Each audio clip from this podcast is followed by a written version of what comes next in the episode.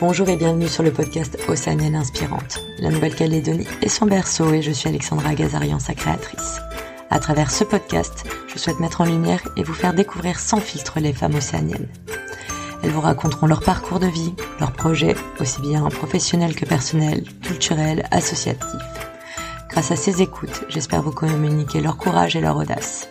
Quelles que soient vos origines, vos envies, vos rêves, soyez inspirés, soyez vous-même et bonne écoute.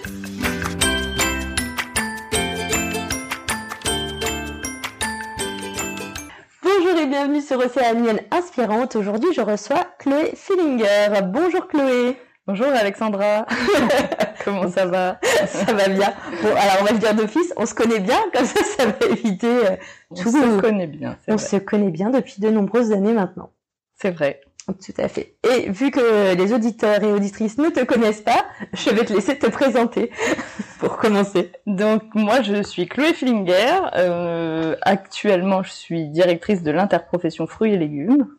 Et bah, je sais pas ce que c'est exactement de Nouvelle-Calédonie, tout à fait. Qui je suis Bah moi je j'ai grandi en Nouvelle-Calédonie, j'ai passé mon bac ici, ensuite je suis partie un petit peu faire mes études en France, ce qui a été une période assez chaotique de ma vie, mais riche en expérience, plus riche en expérience qu'en études. j'ai fini par m'en sortir. Et ensuite, euh, bah, je suis revenue, euh, je suis revenue en Nouvelle-Calédonie.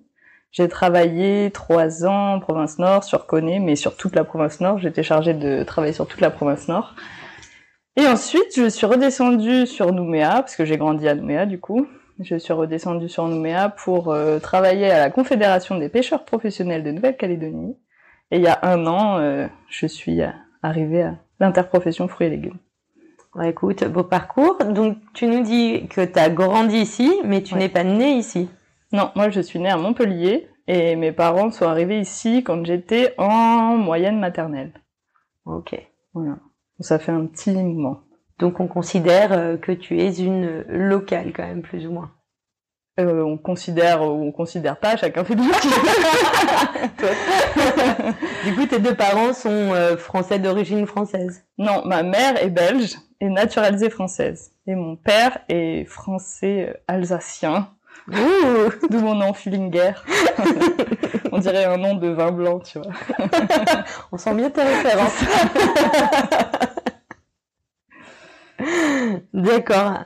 Et donc, du coup, vous êtes venu en famille euh, en Nouvelle-Calédonie euh, pour euh, le travail. Pour quelle raison tes parents sont venus ici? Alors en fait, mes parents se sont vraiment tapés un délire. euh, C'est-à-dire qu'ils ont euh, un copain qui est venu euh, habiter ici et euh, qui leur a dit les gars, c'est trop cool, venez.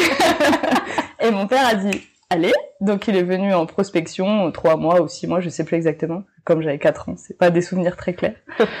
Et puis il a dit bah allez go, il a trouvé une euh, petite maison en location à la vallée des Colons là où j'ai passé euh, bah, toute ma jeunesse et puis euh, il a dit allez venez la famille et donc on a débarqué ici euh, en décembre 93. Parce que tu as un frère et une sœur. Oui, j'ai un frère et une sœur.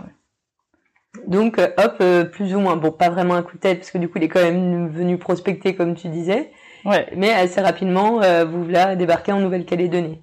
Mais c'est je dis sur un coup de tête parce que c'était vraiment euh, une raison euh, genre ah nos potes sont partis là-bas, ça a l'air cool, on y va quoi. Donc ils ont été assez courageux en sachant qu'on était une famille de cinq de se dire allez on largue tout euh, les les parents enfin qui sont mes grands-parents qui sont en France, la famille et tout et on vient tout seul euh, à cinq euh, ici euh, rejoindre un pote qui est toujours là d'ailleurs. C'était quand même assez courageux je trouve comme décision. Oui, oui, c'est sûr, surtout comme ça, avec les enfants et tout, embarquer tout le monde, Ouais. des parents courageux. Et, et toi, du coup, tu as passé toute ta scolarité et ton enfance ici, Ouais. parcours classique? Ben, écoute, parcours assez Je pas. classique. J'étais, oui, oui, j'étais euh, euh, plutôt bonne élève jusqu'à ce que le lycée arrive où je suis devenue plutôt moyenne élève. Mais je me suis toujours faufilée. Bah, malgré tout, tu dis euh, parcours classique, euh, mais justement, tu me disais tout à l'heure qu'à partir de la cinquième, tu avais pris une option audiovisuelle? Oui, c'est vrai. J'ai fait, euh, bah, j'étais au collège de Magenta où ils proposaient plein d'options à partir de la cinquième. Moi, j'avais choisi l'option audiovisuelle. que j'ai tenu du coup jusqu'au bac et j'ai passé euh, une option audiovisuelle au bac. J'ai fait un bac S, mais avec une option audiovisuelle. Moi, je trouve ça super cool. C'était vraiment super cool. Enfin, l'option audiovisuelle. Et, et on a fait pendant longtemps. Ouais, en plus au lycée, c'est vraiment sur bah sur la seconde, c'était l'option du visuel, donc c'était intégré dans nos cours. Au collège, pareil, mais après première terminale, c'était sur tes mercredis après-midi, donc il fallait te motiver pour euh, pour continuer et passer l'option au bac, parce que là tu bossais, enfin tu restais au lycée tous les mercredis après. Mais c'était génial quand on se filmait, on écrivait des, des scénarios. Des scénarios. c'était génial. J'ai pas présenté un, court métrage euh, en, en, soutenance de bac, quoi. C'est, c'est trop génial. Où t'expliques pourquoi j'ai filmé ce chien en contre-plongée. oui, alors vas-y, c'était quoi justement ton court métrage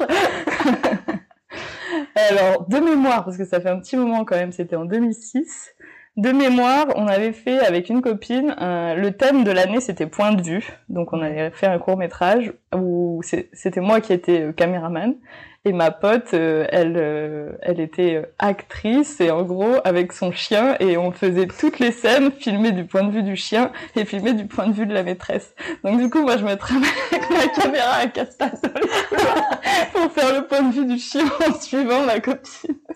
Je me souviens qu'elle avait un grand pardouche en verre aussi où j'avais calé la caméra juste derrière et puis elle me balançait l'eau sur la caméra pour faire la douche du chien. Enfin voilà.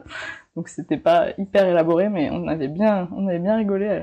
Bah, et puis j'imagine que les autres aussi ont dû bien rigoler à, te voir à quatre pattes en train de filmer euh, comme si euh, t'étais pour avoir la vue d'un chien, non? Bah après euh, ça tu le vois pas. Enfin on était que tous les deux, que toutes les deux quand. Euh, on profitait que les lieux soient vides pour pouvoir le faire. non mais après on tournait chez nous du coup. Enfin on tournait où on voulait en fait. Ce, ce court métrage là on l'avait fait chez nous. Après j'ai fait de, de, grandes créations quand j'étais au collège comme le hamster killer. hamster qui là, on en savoir plus. Histoire d'un hamster euh, qui butait des élèves dans le collège. Et je me rappelle qu'on avait étalé du fromage dans les couloirs pour qu'ils suivent un, un, trajet en particulier. Ah, vous aviez vraiment utilisé un vrai hamster, un vrai hamster dans une voiture téléguidée. non mais c'est pour ça, tu te dis, t'as suivi ton option du visuel jusqu'au bac, mais on se marrait comme je sais pas quoi. c'est bien, ça rend très créatif en tout cas. C'est vrai, mais en fait, ce qui est cool dans, dans cette euh, option, enfin que moi j'ai adoré, c'est pour ça que j'en ai fait euh, jusqu'au bac, c'est que t'as un côté hyper créatif, drôle, euh, et puis tu, tu mets toujours tes idées avec celles des autres pour pouvoir créer quelque chose, parce qu'on est toujours en groupe. Mais après, c'est vraiment du vrai taf, et tu accomplis vraiment un projet de A à Z en tant mm. qu'élève. C'est-à-dire que tu écris ton, ton, ton storyboard, tu Ouais, ton scénario, ton storyboard, tu filmes avec euh, tes copains qui ont le même âge que toi, donc c'est pas parfait, mais tu le fais vraiment. Donc euh, on nous aide, mais c'est vraiment réalisé par les élèves. Et puis ensuite, euh, ben tu fais le montage, etc. Et à la fin, tu produis ton petit film qui reste dans la classe, mais enfin c'est c'est vraiment un vrai projet que tu mènes de A à Z. Donc tu rigoles, mais au final, ça t'apprend quand même à, à décourager, à faire face aux contraintes techniques et tout ça. Le hamster qui veut pas suivre le fromage. le hamster récalcitrant, par exemple. Pauvre hamster, on l'avait filmé vraiment dans sa petite voiture téléguidée. Mais il a pas été maltraité. Hein. C'était le hamster de. Du coup, on a des doutes, tu sais. le dernier plan, il était vraiment accroché les deux pattes à sa cage et en fait, il finissait en prison. non, je confirme, plein d'imagination, c'est bien. Voilà. Puis en plus, tu me disais qu'il y en avait certains qui ont fini par en faire euh, leur métier euh, ou être plus ou moins dans, dans la...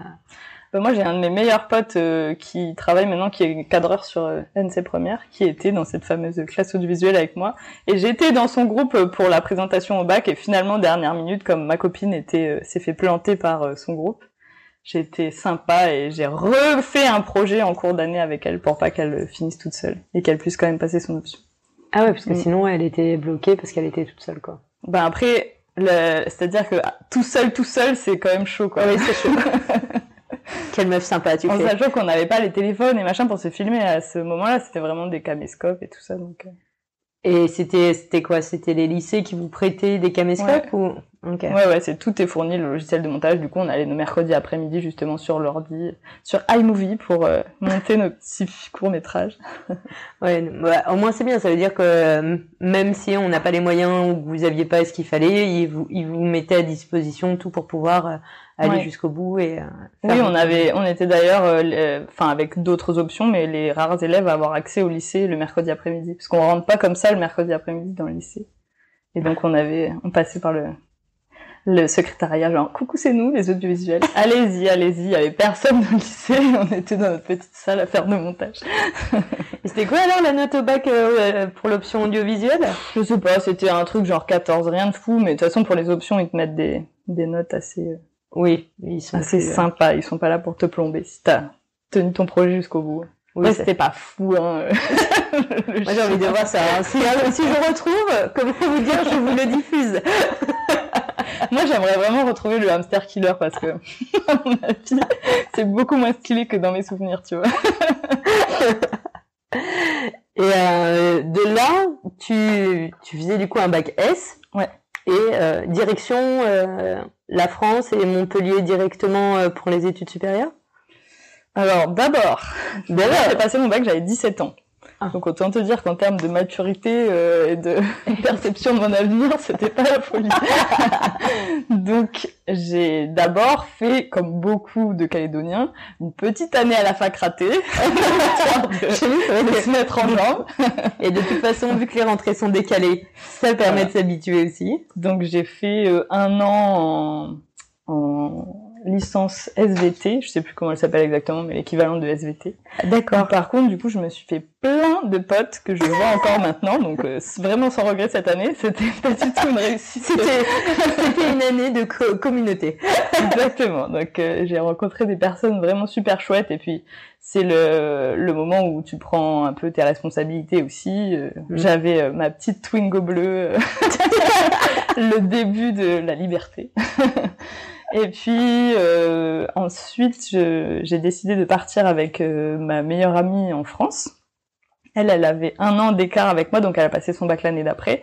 On est partis ensemble en septembre, du coup, 2008, 2009, non, je sais plus, 2008, ouais. Et euh, comme je n'avais pas de personnalité à l'époque, j'ai décidé de faire exactement la même chose qu'elle, c'est-à-dire une fac de langue étrangère appliquée à Aix-en-Provence. Donc c'est-à-dire qu'elle a super bien réussi parce qu'elle avait choisi sa voie par elle-même, mais moi comme j'avais vraiment suivi ma pote, c'était une catastrophe. J'étais nulle. C'est-à-dire que je fournissais un effort très important pour vraiment des résultats nuls à chier. Donc euh, en anglais ça allait, mais en espagnol c'était une catastrophe. Mes deux langues c'était anglais et espagnol. Ok.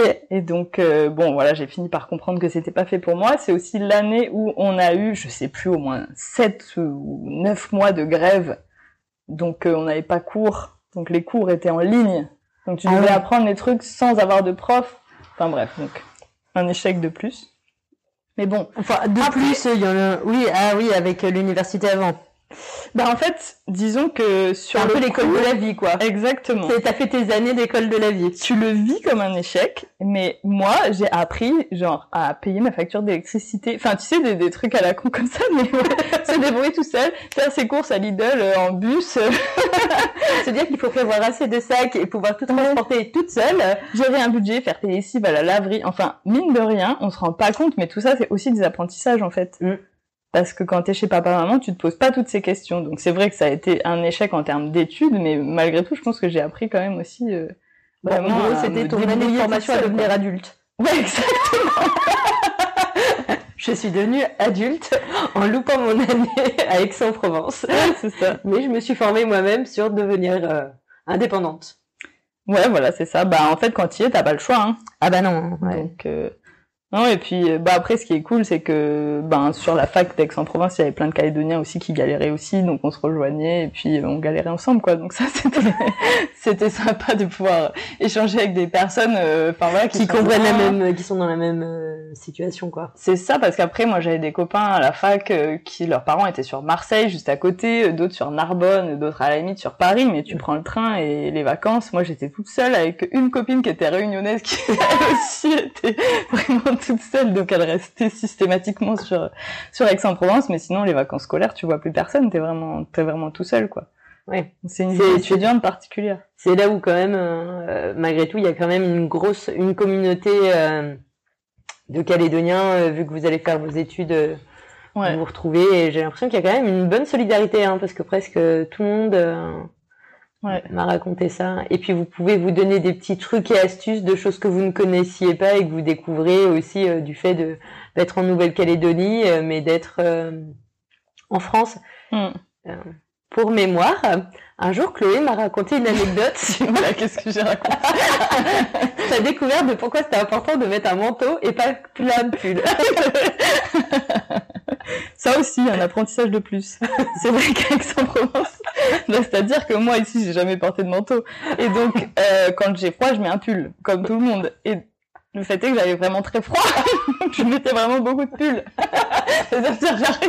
J'avais froid quand même. Ça, m'empêchait juste de bouger. ça me réchauffait pas.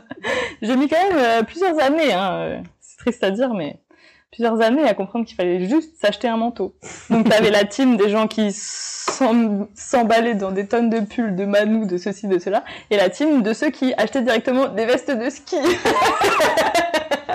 la plupart de mes potes, ils allaient, ils allaient en école en veste de ski, short, des fois veste de ski, tu vois. Les mecs restaient inaperçus. Ça, c'est les Calédoniens, vous inquiétez pas. Ah, toi, tu m'as l'air de venir de Nouvelle-Calédonie avec ton short et ta veste de ski. En même temps, du coup, ça a l'air d'être des années assez rigolotes euh, où vous avez appris plein de choses. Ah oui, non, mais c'est clair. hein. Franchement, le, le, les années en France pour, pour ceux qui partent faire leurs études et tout, je pense que c'est des, des super années parce que, mine de rien, bah, tu découvres quand même autre chose. Et puis, bah, c'est là que tu, tu deviens adulte et t'essayes en tout cas. Et puis, euh, je veux dire, la, la responsabilité des cours, euh, ben, si tu arrives à l'assumer, ben, derrière, t'es libre. Tu fais un peu ce que tu veux, quoi. Tu gères ton budget. Mais t'as plein, toujours plein de plans, plein de gens pour t'aider. Et puis, tu sais, quand t'es, quand t'es étudiant, genre, le, le 14, il te reste 30 euros sur ton compte, t'es pas stress. ouais, bah, écoute, au pire, euh, j'irai manger chez des potes. il me reste trois paquets de pâtes. Maintenant, tu vois, t'es adulte, t'as des enfants, machin, tu te dis, quoi, il me reste 3000 balles sur mon compte, c'est la pire angoisse. Si jamais il m'arrive ci, si jamais il m'arrive ça. T'es étudiant, tu t'en fous total. 30 euros sur ton compte, t'es là. Bah écoute, attends le mois prochain. T'as pas ce stress, tu vois, de, de voir sur du long terme, faire de l'épargne. c'est vraiment... C'est détente. bah, du coup, 30 euros, je peux m'acheter un morito, un paquet de pâtes. Moi, je peux devrais tenir longtemps. Parce que là, tu nous disais que tu étais à Aix-en-Provence. Ouais. Donc, ça, c'est euh, une année où tu t'es formé personnellement, on va dire, euh, en- à devenir adulte et à t'autogérer. Mm. Après, qu'est-ce qui s'est passé? Après, je suis partie un an sur Toulouse. En fait, je suis T'as revenue. visité la France, en fait. Non, le sud, vraiment le sud. hein. Après, mais fort. je suis jamais montée plus haut. Pas pour y vivre, en tout cas. non, après, euh, quand je suis revenue de cette année de LEA, mon père m'a dit T'es mignonne, mais à un moment donné, il va falloir quand même faire quelque chose de ta vie. Donc retourne en France, mais euh, parce que clairement, j'ai pas envie de t'avoir dans les pattes, mais tu te débrouilles. Voilà. Donc euh, tu fais ce que tu veux, tu réfléchis et tu te débrouilles. Donc j'ai passé un an à squatter chez des potes, à faire des babysitting. euh, Enfin, c'était vraiment une année euh, où j'ai compté euh, sur la solidarité, tu vois. Et ça, tu l'as fait à Toulouse, du coup. à Toulouse. ouais. Après, j'avais énormément de potes sur Toulouse, plein de potes qui étaient en coloc, etc. Donc, euh, j'ai jamais, j'ai jamais été en galère en fait. Enfin, et puis c'était, c'est des potes, c'est comme ma, c'est comme ma famille en fait. Donc, euh, c'est pas le pote chez qui tu squattes euh, avec un petit peu de gêne. C'est vraiment, euh, c'est comme à la maison quoi. Donc euh, ça, c'est, c'était vraiment cool aussi. Et du coup, ça, c'est pareil, c'est des potes calédoniens qui étaient venus, Ouais. entre autres, pour les études ou euh, Que ou je connaissais d'avant déjà, ouais, connaissais d'avant. Parce qu'il y a des personnes que j'ai rencontrées là-bas, mais eux, c'était vraiment mes potes depuis, depuis avant le lycée, enfin ma petite bande de potes, euh, bien potes, avec qui je suis toujours pote maintenant. Et donc voilà, babysitting à droite à gauche. Euh, après, j'ai un oncle aussi qui est sur Toulouse, donc j'allais un peu squatter chez lui, garder ses enfants aussi, accessoirement. j'allais chez ma grand-mère qui est sur Montpellier. Enfin voilà, comme je faisais rien, j'avais pas de boulot fixe, tu vois, je faisais des petits trucs à droite à gauche, euh, histoire de gagner quelques pièces euh, pour euh, faire les courses, etc. Mais comme je squattais chez mes potes, chez ma grand-mère, chez ma tante et machin, pas de loyer. J'avais pas de loyer, voilà. Donc c'était une période assez libre. Du coup, c'était c'était cool aussi. Mais à un moment, je me suis vraiment rendu compte en fait que ben c'était pas possible quoi. Ce n'est pas la vie.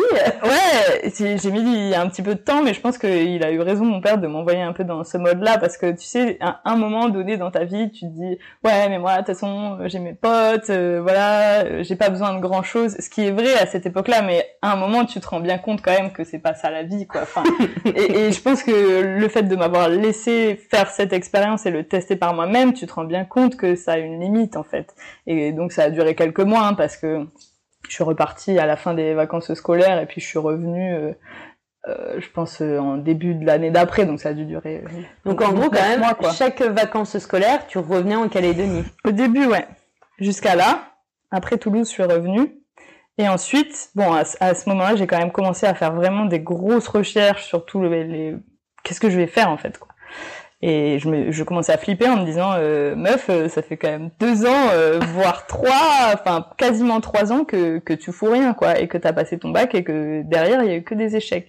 Donc j'ai commencé à flipper de me dire, est-ce que je vais réussir à être prise en, école, tout simplement, quoi, parce que j'ai bien compris que la fac, c'était pas pour moi en fait. C'est-à-dire que apprendre des choses théoriques, surtout dans les premières années, apprendre des mm. choses théoriques sans vraiment savoir pourquoi, sans vraiment de perspective de métier, sans vraiment de perspective de même qu'est-ce que tu vas faire l'année d'après, ben moi c'est pas possible en fait. En termes de motivation, j'ai pas assez d'autodiscipline pour pouvoir réussir ce genre de choses quoi. C'est pas parce que je comprends pas le contenu des cours, hein, c'est vraiment parce que je suis là, bah non, je vais pas faire ça. Si je pas ça, je vais pas le faire.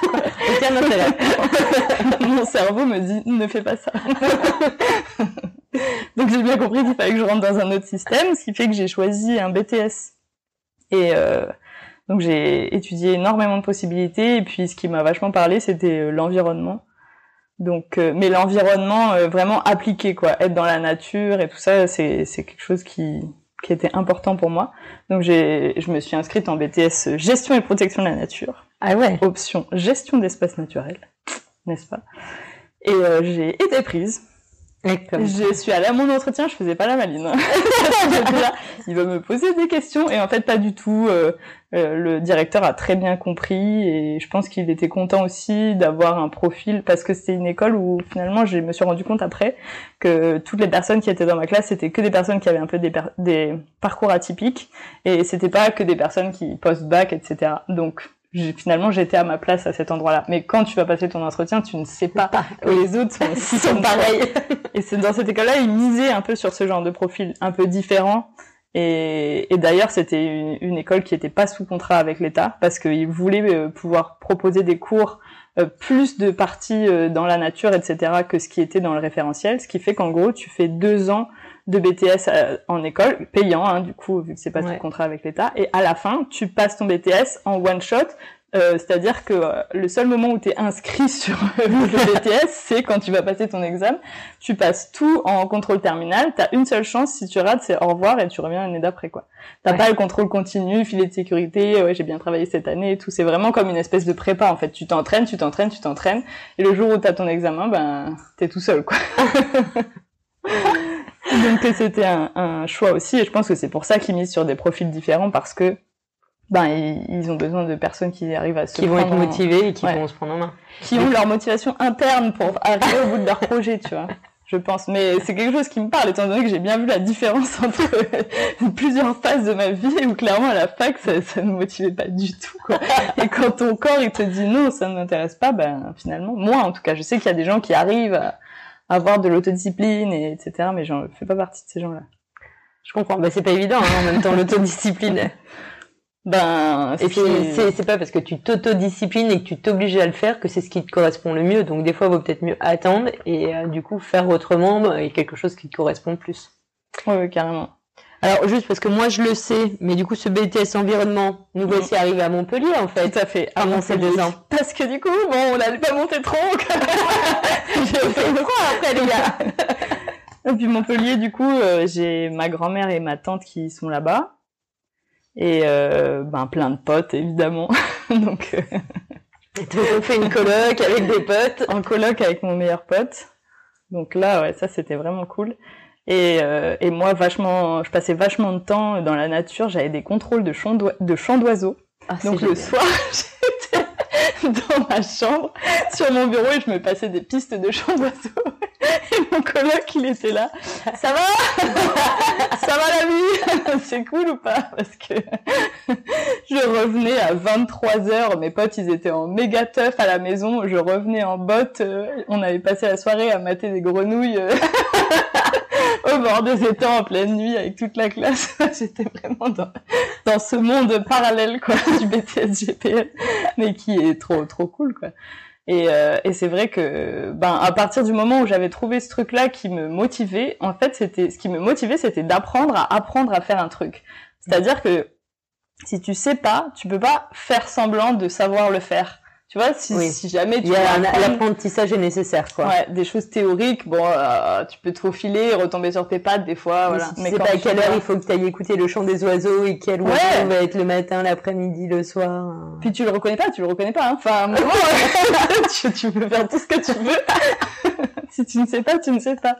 Et moi, c'est ça que j'ai bien aimé. En fait, c'est vraiment, ben, en fait, tu t'entraînes, tu t'entraînes, et t'as de la théorie qui vient pour appuyer toute cette pratique que tu fais. Et puis on passait notre temps, notre temps dehors, quoi. Et on était une petite classe, on était 10.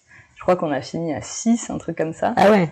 Oui, parce qu'il y en a qui lâchent en cours de route, c'est pas facile, mine de rien. On a des épreuves de 24 heures, tu tires un sujet à 9 heures, et euh, t'as 24 heures pour euh, pondre toute ton ton analyse en fait sur la zone. Tu dois trouver la zone, euh, analyser ta zone, et puis ensuite faire des recommandations de, de gestion, en gros, de l'environnement sur cette Et pendant deux ans, tu fais ça? Ben, tu t'entraînes tout le temps, ouais. Enfin, non, on faisait pas les trucs de 24 heures, mais à chaque examen blanc, on le faisait. D'accord. Donc, je sais pas, j'ai dû le faire huit fois, je pense, quand même, sur les, Ouais, sur les pas ans. Et après, tu le fais en contrôle, euh, enfin, en, en examen réel, quoi. Et, et du coup, ben, il y en a qui lâchent l'affaire parce que, ben, je pense, comme à la fac, euh, moi, c'était pas un profil qui me correspondait. À l'inverse, je pense qu'il y a des personnes à qui ça correspond pas, le, le côté où tu fais que faire, en fait. Oui, oui. Ils ont besoin peut-être de plus de théorie. et, euh, Et puis, ben là, tu peux, enfin, tu peux compter que sur toi-même d'une certaine façon, parce que tu peux pas tricher sur ton voisin, ou tu vois. T'es là dans ta forêt. Tu n'as pas reconnu le chant d'oiseau, tu n'as pas trouvé la bonne zone, dommage. Tu es éliminé. tu as trois. Dommage. Non mais c'était vraiment particulier, mais enfin voilà, moi ça me correspondait bien. C'était des super années et puis en fait euh, les, le petit noyau dur de ma classe, parce qu'on était six vraiment noyau dur, on était tout le temps ensemble et on, Vous ne on faisiez pas écouter des chants ensemble. d'oiseaux? Non, on faisait pas qu'écouter des chants d'oiseaux, mais après on bossait, on bossait pas mal et on, on bossait ensemble, on se soutenait. On avait une de nos une de nos copines qui, elle, a, a fait une reprise d'études. Elle était fonctionnaire, donc elle travaillait en tant que paysagiste euh, sur un, un hôpital psychiatrique, je crois, dans la région parisienne. Et euh, elle a demandé euh, à passer un BTS, donc c'était financé en, je sais pas comment ça s'appelle, mais en gros euh, le- Par la euh, formation. Euh, professionnel par quoi. société en tant que formation. euh. Enfin, c'était dans le cadre de son taf qu'elle était là, donc elle avait encore moins le droit de se rater que nous. et, euh, et du coup, elle, elle avait même pas son bac, je crois qu'elle avait même pas son bac et que, en- enfin, elle avait, ou alors elle avait un bac, mais en tout cas pas scientifique. Et elle, a vraiment galéré parce qu'on avait quand même de la chimie, des maths, etc. hein, malgré tout un moment, bon, faut quand même y aller. Petit peux peu pas de- écouter des chants d'oiseaux. Et ben, elle, elle l'a eu quoi. Elle est allée au bout et c'était, c'était vraiment une compli- plus compliqué pour elle parce qu'elle avait pas les bases que nous on avait eu en Mm. passant des bacs généraux, etc. Ou des bacs en tout cas où on voyait euh, toutes ces, ces approches de mathématiques et tout parce que le niveau était pas très haut, mais quand t'as pas les bases, franchement c'est chaud de, de rattraper toute seule. Quoi. Ah oui, oui, et puis en plus, euh, S, du coup, on est quand même sur un niveau qui est plus élevé euh, que pas mal euh, de bacs, et du coup, t'avais les bonnes bases, quoi. Ouais, bah, heureusement parce que c'est pas, enfin c'est pas le plus important donc, euh, enfin c'est pas les matières principales disons, mais t'es obligé quand même de, de les passer. Mais ça peut te plomber euh, Ouais, sur le final, quoi. Et ben franchement, big up Sophie parce que elle est allée jusqu'au bout et jusqu'au bout elle a flippé. Et elle l'a fait quoi. Et après, elle est retournée. Donc du coup, elle a changé de catégorie en tant que fonctionnaire et Mm. tout ça. Et puis maintenant, elle est chef d'une équipe. Elle prend des stagiaires de BTS de notre ancienne école. Ouais. trop stylé, c'est pas la classe. ouais, Sophie, voilà. Bon, et du coup, là, ça fait, t'as fait deux ans à Montpellier. J'ai fait, oui, j'ai fait deux ans de BTS à Montpellier. Ensuite, ben, j'ai eu mon BTS. Bravo. Mais en fait, ce qu'il faut savoir, c'est qu'à partir du moment où j'avais trouvé ma voie, après, j'étais major de promo, tu vois.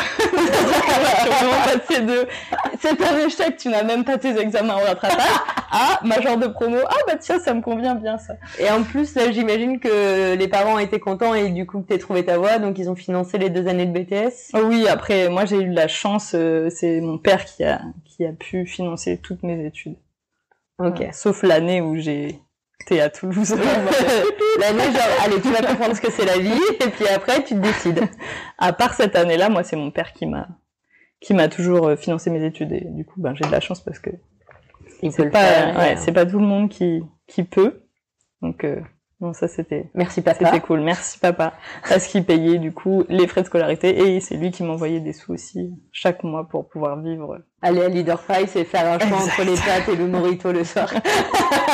Mais après, ce qui est cool, c'est que en fait, quand tu es dans ces BTS, on passait aussi beaucoup de temps sur des exploitations et on rencontrait des, agriculteurs qui avaient des techniques ben, un peu alternatives, euh, de la prémices de la permaculture. et tout. Bah, même pas les prémices, hein, parce que bon, euh, j'ai pas non plus 70 ans. C'était déjà de la permaculture avec, euh, enfin, il y en avait qui préparaient des paniers bio, etc. Parce que ben, dans l'environnement, t'as toute une partie euh, agronomique aussi. c'est vachement lié au final, parce que sur certains espaces naturels, tu utilises des animaux pour euh, pâturer. Inversement, sur les exploitations, tu viens mettre des haies, les bords de rivières, etc. Enfin, tout ça est vachement lié au Tout final. est lié, ouais. Et du coup, bah, on avait des super bons plans parce qu'on avait des produits trop bons qu'on allait acheter direct à la ferme et trop pas cher. Donc ça, c'était génial. Parce qu'en général, euh, quand t'es étudiant, ben tu tu peux pas forcément aller, t'as pas de voiture, tu peux pas aller sur les exploitations et tout ça. Et nous, comme on y allait avec les cours, ben on en profitait, petit fromage de chèvre, petite tomate de saison, On hop, marché au passage.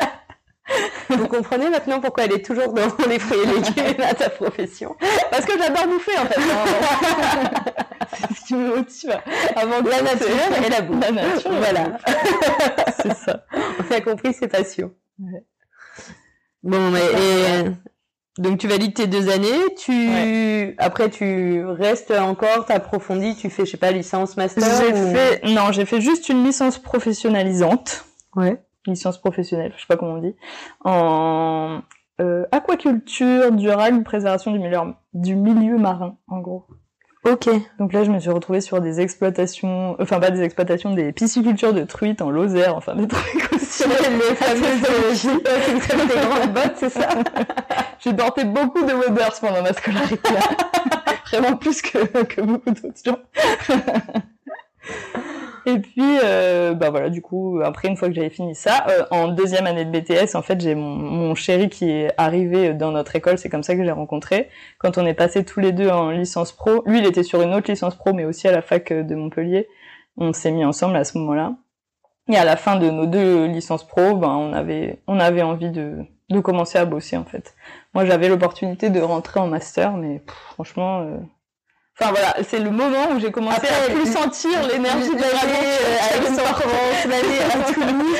Bon, trois années d'études, c'est réussi. Je suis le genre de promo, on s'arrête. Hein on va rester sur un succès. euh, Non, c'était même pas ça, mais c'est juste qu'en fait, je voyais plus trop le- l'intérêt vraiment, euh, la plus motivation. la voilà. motivation euh, pour pouvoir continuer les J'aurais certainement appris euh, beaucoup de choses en plus, hein. mais ce que je veux dire, c'est que euh, moi, pour mon projet professionnel et tout ça, je voyais pas forcément la plus-value, et je sais très bien que après, quand je commence à moi plus avoir vraiment la motivation de fou, et ben, c'était aussi un risque de me re-retrouver un peu dans des situations comme j'avais pu vivre étiez- avant. Et... Ouais. J'avais Vous étiez à plus. deux être euh, du coup dans le même état d'esprit, donc. euh, Ouais. Donc, on a annoncé euh, à ses parents qu'on partait en Nouvelle-Calédonie. leur grande joie, surtout sa mère, qui a littéralement euh, pété un câble. Après, je comprends. Hein. C'était quand même euh, pas les plans de base. Et donc, euh, ben, quand on leur a dit on part en Nouvelle-Calédonie, ils étaient là. C'est un peu loin, euh, en fait, de Paris, non? Vous avez pas trouvé un endroit euh, un peu plus près? Donc, c'est parce que tu lui avais bien vendu la Nouvelle-Calédonie, enfin toi et du coup tes, tes potes pendant les années où vous avez où vous l'avez rencontré? Mais tu sais que ce qui est fou quand même, c'est que euh, sur toute l'école dans laquelle on était en BTS GPN, là, nous dans notre euh, classe on était genre 12, les, les BTS 1, enfin quand moi j'étais en BTS 2, les BTS 1 ils devaient être une quinzaine, et sur donc ces 25 personnes, on était 5 Calédoniens. Ah ouais quand même. C'est fou quand même. Hein.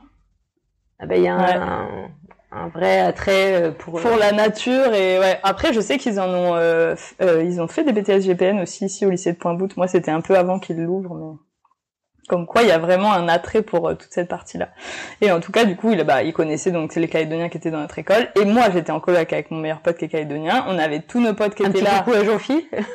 Mais c'est pas c'est pas avec lui que j'étais en coloc c'était avec Thomas. Ah. ouais. Ouais, coucou à Jean-Phi aussi qui était aussi sur Montpellier. Hein. il faisait partie de cette bande de fous là.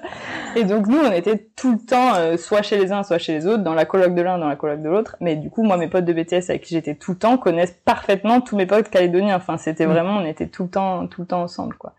Donc, euh, ben, Nathan, ça lui faisait pas peur. Et Nathan, c'est mon chéri. Enfin, toi, tu le sais. Mais Moi, je le sais, mais les gens ne savent pas. Tu as raison précise. Et le fait est que euh, il a, dans son parcours à lui, qui a été aussi euh, un peu chaotique, il a fini par arriver en BTS GPN, mais il avait fait plein d'autres trucs avant. À un moment, il est parti euh, quasiment une année en Australie, et il se trouve que à la base, il voulait partir en Nouvelle-Calédonie. Et des gens l'ont dissuadé en lui disant non, la Nouvelle-Calédonie, si tu connais personne sur place, c'est un peu chaud, etc. Euh, Vaut mieux aller en Australie? Vaut mieux aller en Australie, voilà. Bon, après, ça, je ne sais pas qui lui a dit ça, mais en tout cas, c'est l'histoire qui s'est passée. Et donc, il a fait un an en Australie. Et quand euh, moi je lui ai dit bah j'ai envie de rentrer, là pour le coup ça faisait vraiment trois ans que j'étais pas rentrée. Ok. Et euh, non, je dis des conneries parce que j'ai fait mon stage de BTS 1 ici, donc non deux ans, deux ans et demi que j'étais pas rentrée. Et euh, donc je lui ai dit bah là j'ai quand même envie de rentrer, etc. Il a fait mais grave, tu sais pas quoi, je devais partir en Nouvelle-Calédonie à la base. Allez go, on y va, comme ça je connais quelqu'un, c'est toi, parfait. on y va. Quel petit futé. Et donc on est parti, et puis euh, on a squatté un peu chez mon père. Et voilà, après, euh, quelques mois plus tard, on est parti sur Coné. Et vous avez tous les deux trouvé des postes à Coné Ouais. C'est moi qui ai d'abord trouvé un poste qui nous a fait monter sur Coné, et après, euh, lui, il a, il a quand même euh, bossé un peu dans les frigos à Discount Harry, là, quelques semaines. Mais il a fini par trouver. Et vous avez trouvé quoi comme poste hein, exactement? Alors moi, je travaillais au Centre d'initiation à l'environnement, qui est une asso qui fait de l'éducation à l'environnement. Et donc été animatrice euh, sur toute la province nord. Donc on était deux en province nord. Deux, il y avait le chef d'antenne qui faisait des animations aussi, et moi du coup qui était animatrice. Et donc euh, ben je parcourais toute la province nord euh, pour faire des interventions dans les classes sur une quinzaine de thématiques environnement. Donc ça allait de la gestion des espaces naturels, genre forêt humide, forêt sèche, enfin pas gestion, sur la hum, sensibilisation sur les espaces naturels, etc jusqu'à euh, la gestion des déchets, la gestion de l'eau, etc. Et donc, euh, ben, je me trimballais dans toute la province nord avec ma petite malle pédagogique et, et voilà, et c'était parti. Tout niveau. Après, on a fait aussi des formations euh, pour les enseignants sur l'agenda 21, sur plein de. L'agenda 21. Oui, ben bref. Qu'est-ce que l'agenda 21 Ça parlait de ça. L'agenda 21, en fait, en gros, c'est un petit peu euh, planifier euh, toutes les bonnes euh, pratiques de l'école, réfléchir à comment tu, tu organises ben, le temps avec les élèves. C'est aussi pour ça que les, Calédoniens sont aussi, au fur et à mesure, vraiment impliqués et c'est quelque chose dans lequel ils se sentent bien, tout ce qui est environnement. C'est aussi qu'on leur apprend à et qu'on les sensibilise à l'école. Ouais, après, je sais, je me rappelle pas trop, moi, quand j'étais à l'école, si nous, on faisait beaucoup de, de choses comme ça. Certainement que oui, j'avoue que ça m'a pas forcément marqué. Mais... Il y a même des potagers maintenant, des choses comme ça. Maintenant, ouais. Mais après, je pense que c'est simplement aussi ton cadre de vie, en fait, tout simplement. Mm. C'est-à-dire que ben tous les jours, tu vas à la mer, tu vas par-ci, tu vas par-là. T'es, enfin, je veux dire, même si t'es sur Nouméa, c'est une ville, mais il y a plein de nature quand même, malgré tout, par rapport à d'autres villes que tu peux voir en, dans d'autres endroits. Et, d'ailleurs, pour les gens qui ne connaissent pas, connais. Connais. Oula Parce que c'était en quelle année Est-ce que c'était quand grand, le grand boom de KLS, là. le gros Mm. boom. Donc c'est-à-dire que nous, on avait vraiment un pauvre, un pauvre studio, mais genre miteux, avec les cafards qui rentraient euh, sous Oh. les portes, euh, des cloisons d'intérieur d'appartements qui nous séparaient de nos voisins, donc on entendait tout ce qui se passait chez eux. Et on payait ça une fortune en espèces, euh, genre sous le manteau. C'était vraiment pas. euh, C'était le moment où tout était hyper cher sur Coné, où il y avait euh, l'époque des je sais plus combien de milliers d'emplois qui avaient été créés. Et Je crois que c'est à peu près 5000 qui ont été créés d'un coup et... Et du coup, moi, tous mes potes euh, qui, qui finissaient leurs études, on s'est tous retrouvés après sur Coné aussi. Pas tous, mais beaucoup, quoi. Donc, il y avait re une coloc à Coné. Ah, j'allais dire, parce qu'au lieu d'un studio miteux, là, vous avez pas fait une grosse coloc, c'était surprenant. Alors, nous, non, parce que euh, avec Nathan, on a fait le choix de pas être en coloc. On Mhm. aurait pu, mais euh, voilà, nous, on aimait bien euh, être tranquille, aller chez les autres, mais après, euh, Pouvoir être tranquille quand Ouais. vous vouliez. c'est ça. Et puis même si, une... enfin après on a eu notre petit studio, mais ensuite on a eu deux autres euh, appartes et à la fin ça s'est fini. On avait une petite maison euh, avec un jardin, etc. Donc euh, Ah ouais, c'est ça, tu commences à nous dire genre oui j'ai un petit studio avec des cafards. Au début, ah, maison, avec jardin, on avait notre potager, on avait lancé de la permaculture partout. Au début, on n'avait que dalle, c'est-à-dire qu'on n'avait pas de voiture. Donc, va habiter sur Coné sans avoir de voiture. Moi, j'avais heureusement la voiture du taf où, euh, ben, tant qu'on était des gros galériens, ils étaient ok pour que, normalement, j'avais pas le droit, mais ils étaient ok pour que je rentre à la maison avec et que j'aille au travail avec. Donc, je m'arrêtais le soir pour faire mes courses et tout, mais après, je rentrais chez moi au fin fond de la presqu'île de Pointe-Boute. Autant te dire que je voyais personne. Ma vie s'arrêtait à 17h quand je rentrais chez moi. Et je récupérais mon mec au passage. Lui, le matin, il commençait plus tôt que moi. Et puis, il faisait du stop. Donc, il se le réveillait à 4 heures du mat. Il marchait 20 minutes pour rejoindre la route principale. Et ensuite, il faisait du stop pour qu'on l'emmène sur Coné. Mais il devait être content d'avoir atterri en Nouvelle-Calédonie. Après, tu sais, quand t'as fait ça, le moindre truc te paraît génial. Waouh, regarde, on a une bouilloire. Waouh, c'est trop cool. ah ouais, non mais et après, euh, ma mère nous a gentiment légué son ancienne voiture. Donc euh, là, c'était la, Là, c'était la libération. Ouais, carrément. Mais on a commencé comme ça, en stop, 4 heures du mat. Mais bon, euh, Ça- oui, ça grave, et puis à l'époque, tu t'en fiches un peu, quoi. T'es en, t'es en mode, euh, t'as l'impression que t'es le roi du monde, t'as ton, pre- ton appart, t'es content, ça avance. Bah après, il faut savoir quand même qu'on a squatté genre deux ou trois mois chez une copine de ma mère avant d'avoir ce petit studio. Ah, Chez Agathe, qui a été très cool de nous accueillir, qui elle avait une une super belle maison, grande maison, dans laquelle il y avait une chambre. Et franchement, la période où on était en coloc chez elle, mais c'était génial. C'est juste une personne euh, hyper euh, hyper joyeuse, hyper open et tout, et on s'entendait vraiment bien. Et puis c'était facile, tu sais, c'était pas la, enfin c'était pas une vraie coloc, hein, parce que clairement on squattait chez elle. on a fait une coloc gratuite euh, chez une copine de ma mère. C'était trop cool. Vraiment trop cool. Non, mais je veux dire, c'était vraiment, c'était vraiment facile, quoi. Donc, euh, enfin, on- euh, tu sais, des fois, tu peux avoir un peu des jeunes et tout Oui, ça, oui. et là, franchement, c'était. Tu te sentais à l'aise. Ben oui, et elle aussi, enfin, à l'aise on en a parlé plein de fois, et elle, elle disait non, mais y a pas de souci, c'est cool et tout. Donc voilà, après, euh, effectivement, hein, quand tu commences à, dans la vie active, euh, à deux, bon, t'as pas envie non plus de squatter chez la pote de ta mère pendant. Mais c'était plus pratique parce que c'est elle qui nous emmenait au travail au moment où on squattait chez elle. C'est pour ça qu'après Nathan s'est retrouvé à faire du stop à 4 heures du mat. Et c'est là aussi, on a la motivation assez rapidement de pouvoir gagner des sous, du coup. Ah bah euh, ouais, ouais, c'est clair. Mm. Bon, même si maman a été très sympa et qu'elle a passé une, une voiture euh, Ouais. Sur les premiers mois, ça vous a évité aussi de galérer un peu. Ouais, bah ouais, c'est clair. Et puis après, franchement, euh, vraiment sur euh, Connais.boot, euh, si t'as pas de voiture, c'est quand même chaud, quoi. Ah oui, oui, c'est Ouais. compliqué. Pour euh, le, ben, le moindre truc, tu... C'est vrai, il y a 10 kilomètres entre les deux, donc... euh, Oui, euh, parce que en gros, euh, il y avait à peu près, il y a eu beaucoup de monde qui sont arrivés, mais on est quand même sur une petite ville. On n'est pas mhm. sur. Ah oui, oui, bah c'est clair. Ouais, Mm. Comme on disait à l'époque, avant qu'il y ait Canesque arrive, en gros, c'était la route, tu passais, quoi. Genre, il y avait un feu, de feu et euh, la station essence, et voilà, quoi. D'un seul coup, il y avait des maisons, des immeubles, des petits immeubles, parce qu'ici, il n'y a pas de grands immeubles, vraiment. Des feux rouges. Des feux rouges. Mm. Il y en Ouais. a au moins deux ou trois. Ah ouais, ah, attention. Ouais. Euh, Il y a un rond-point, oui, il y a même des ronds-points et tout. Oui, il y a des ronds-points, ouais. Le gros rond-point de la province Nord, là, qui part Ouais. à Point-Digny aussi. Énorme. Mm. Ce rond-point où... Euh, moi, la première fois, je me suis dit, mais... Ce rond-point, tu peux construire une maison au milieu. oui, c'est ça. Tu dis, mais pourquoi il y a un rond-point aussi énorme après tant, dans, tant de lignes droites? Tu ne comprends pas, mais ok, il y a un grand rond-point, ils sont éclatés. Bon voilà, du coup, connaît. Et alors, pourquoi être parti euh, de connaît Les contrats se sont arrêtés euh?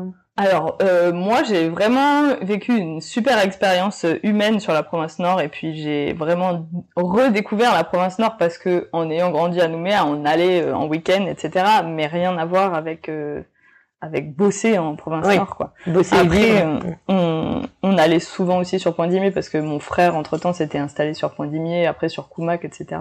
Mais ben quand tu vas vraiment plusieurs jours dans chaque commune j'ai vraiment fait toutes les communes de la province Nord et plusieurs fois, mm. tu crées des, des, liens avec les gens et puis, enfin, c'était vraiment super pour cette approche-là. Mais par contre, en termes de le management de l'époque euh, était vraiment super pourri. Entre temps, ça a changé. je connais bien la nouvelle directrice, je sais que que ça a changé. Ça. Mais c'était vraiment, enfin, c'était vraiment un enfer, quoi. Moi, j'étais, j'étais au bout de ma vie, euh, j'étais épuisée de toute la route et de tout l'investissement que ça te demande de parler face à des élèves. C'est-à-dire que faire la route et parler face aux élèves, c'est fatigant. Donc, tu fais des choses qui sont hyper fatigantes à des rythmes hyper soutenus pendant des longues périodes. Mm. Et ensuite, ben, quand c'est les vacances scolaires, c'est là où tu retravailles tes animations, nanana, et c'est pas fini, tu fais les centres de loisirs. Donc ça ne s'arrête jamais. Et à un moment, moi, j'ai pété un câble, quoi. Et euh, ils voulaient nous faire signer un papier comme quoi on allait bosser 42 heures par semaine au lieu de 39 sur les périodes les plus fatigantes, j'ai dit mais les gars, enfin moi déjà 39 heures, je suis au bout de ma vie, j'ai l'impression que je vais mourir à la fin de la semaine quoi. Donc je vais pas signer un papier pour dire que je vais bosser, 42 heures sur les moments les plus fatigants et 30 euh, je sais pas combien sur les autres quoi, enfin 35 du coup.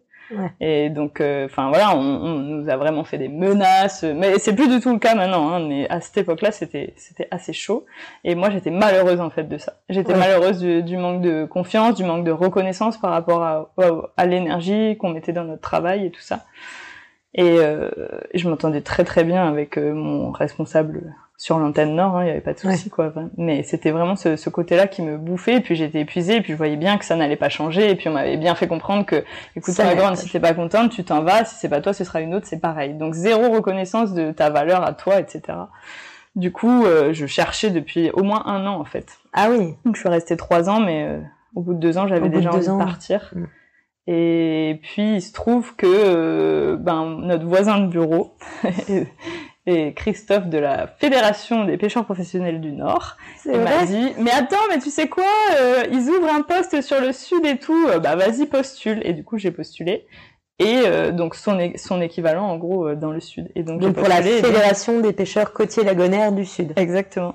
Et donc comme j'avais trois ans d'expérience en association et un diplôme plutôt orienté aquaculture et pêche, et ben du coup, euh, c'est moi qui ai été retenue, donc trop contente. J'arrive à la Fédération des pêcheurs professionnels du Sud et j'étais mi-temps Fédération du Sud et mi-temps Confédération des pêcheurs professionnels de Nouvelle-Calédonie, qui est le rassemblement des assauts provinciales à l'échelle pays, en gros.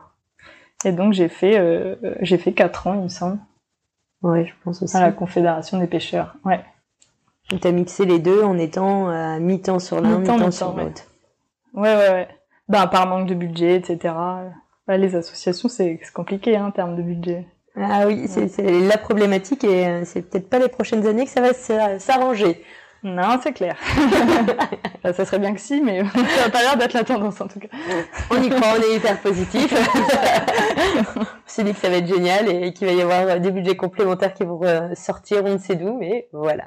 Euh, et, du coup, cette expérience euh, avec euh, les pêcheurs, parce que c'est les pêcheurs côtiers lagonaires, parce que c'est quand même divisé en deux branches de métiers. Il y a les pêcheurs hauturiers et les pêcheurs côtiers lagonaires. Absolument. Et donc les pêcheurs hauturiers, ils ont leur propre fédération. Et les pêcheurs lagonaires, eh ben, sont regroupés au sein de la Confédération. Mais tu le sais, oui, étant donné que c'est à ce moment-là qu'on s'est rencontrés et que euh, c'est toi qui as fait mon intérim pendant mon congé maternité à la Fédération. Dans, à dans, dans, mes vies parallèles. Là, c'est toi qu'on interviewe. Donc, je balance ta vie, Alex. non, mais c'est comme ça qu'on se connaît, du coup. Oui, c'est comme ça qu'on s'est rencontrés. C'est parce que moi, je travaillais chez Repère et que du coup, euh, enfin, j'étais prestataire pour Repère et euh, tu m'as proposé pendant ton projet maths de faire l'intérim. Sauf que c'est pour ça que tu connais aussi bien les différents types de pêche. Une experte aussi, c'est ça. Enfin, spécialiste, on dirait. Spécialiste. Ouais. Et euh, eh bien, qu'est-ce qu'elle nous a fait, Chloé, pendant son arrêt maternité Qu'est-ce qu'elle a fait? Elle a démissionné. c'est ça dont tu voulais parler? Bah moi, non, euh, oui, entre autres. Mais euh, bah, déjà, est-ce que tu es, contente de l'expérience que tu as fait euh, chez les pêcheurs? Parce que ça a quand même duré quatre ans Ouais, c'était super. C'était vraiment hyper enrichissant.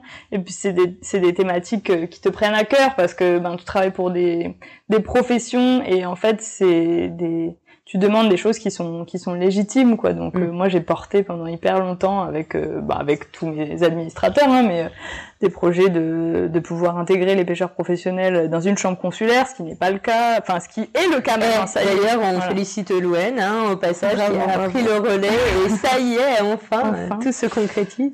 Mais c'est-à-dire qu'il y a vraiment euh, beaucoup de, de vide en fait euh, au niveau de la reconnaissance du statut du patron pêcheur, etc. Il y avait, hein, parce qu'entre temps, c'est des projets qui ont fini par aboutir, mais mais voilà, c'est sur lesquels tu as travaillé pour que ça pendant des années euh, pour pouvoir euh, justement qu'il y ait cette reconnaissance. C'est pas ça s'est pas fait du jour au lendemain, c'est un long travail. Euh.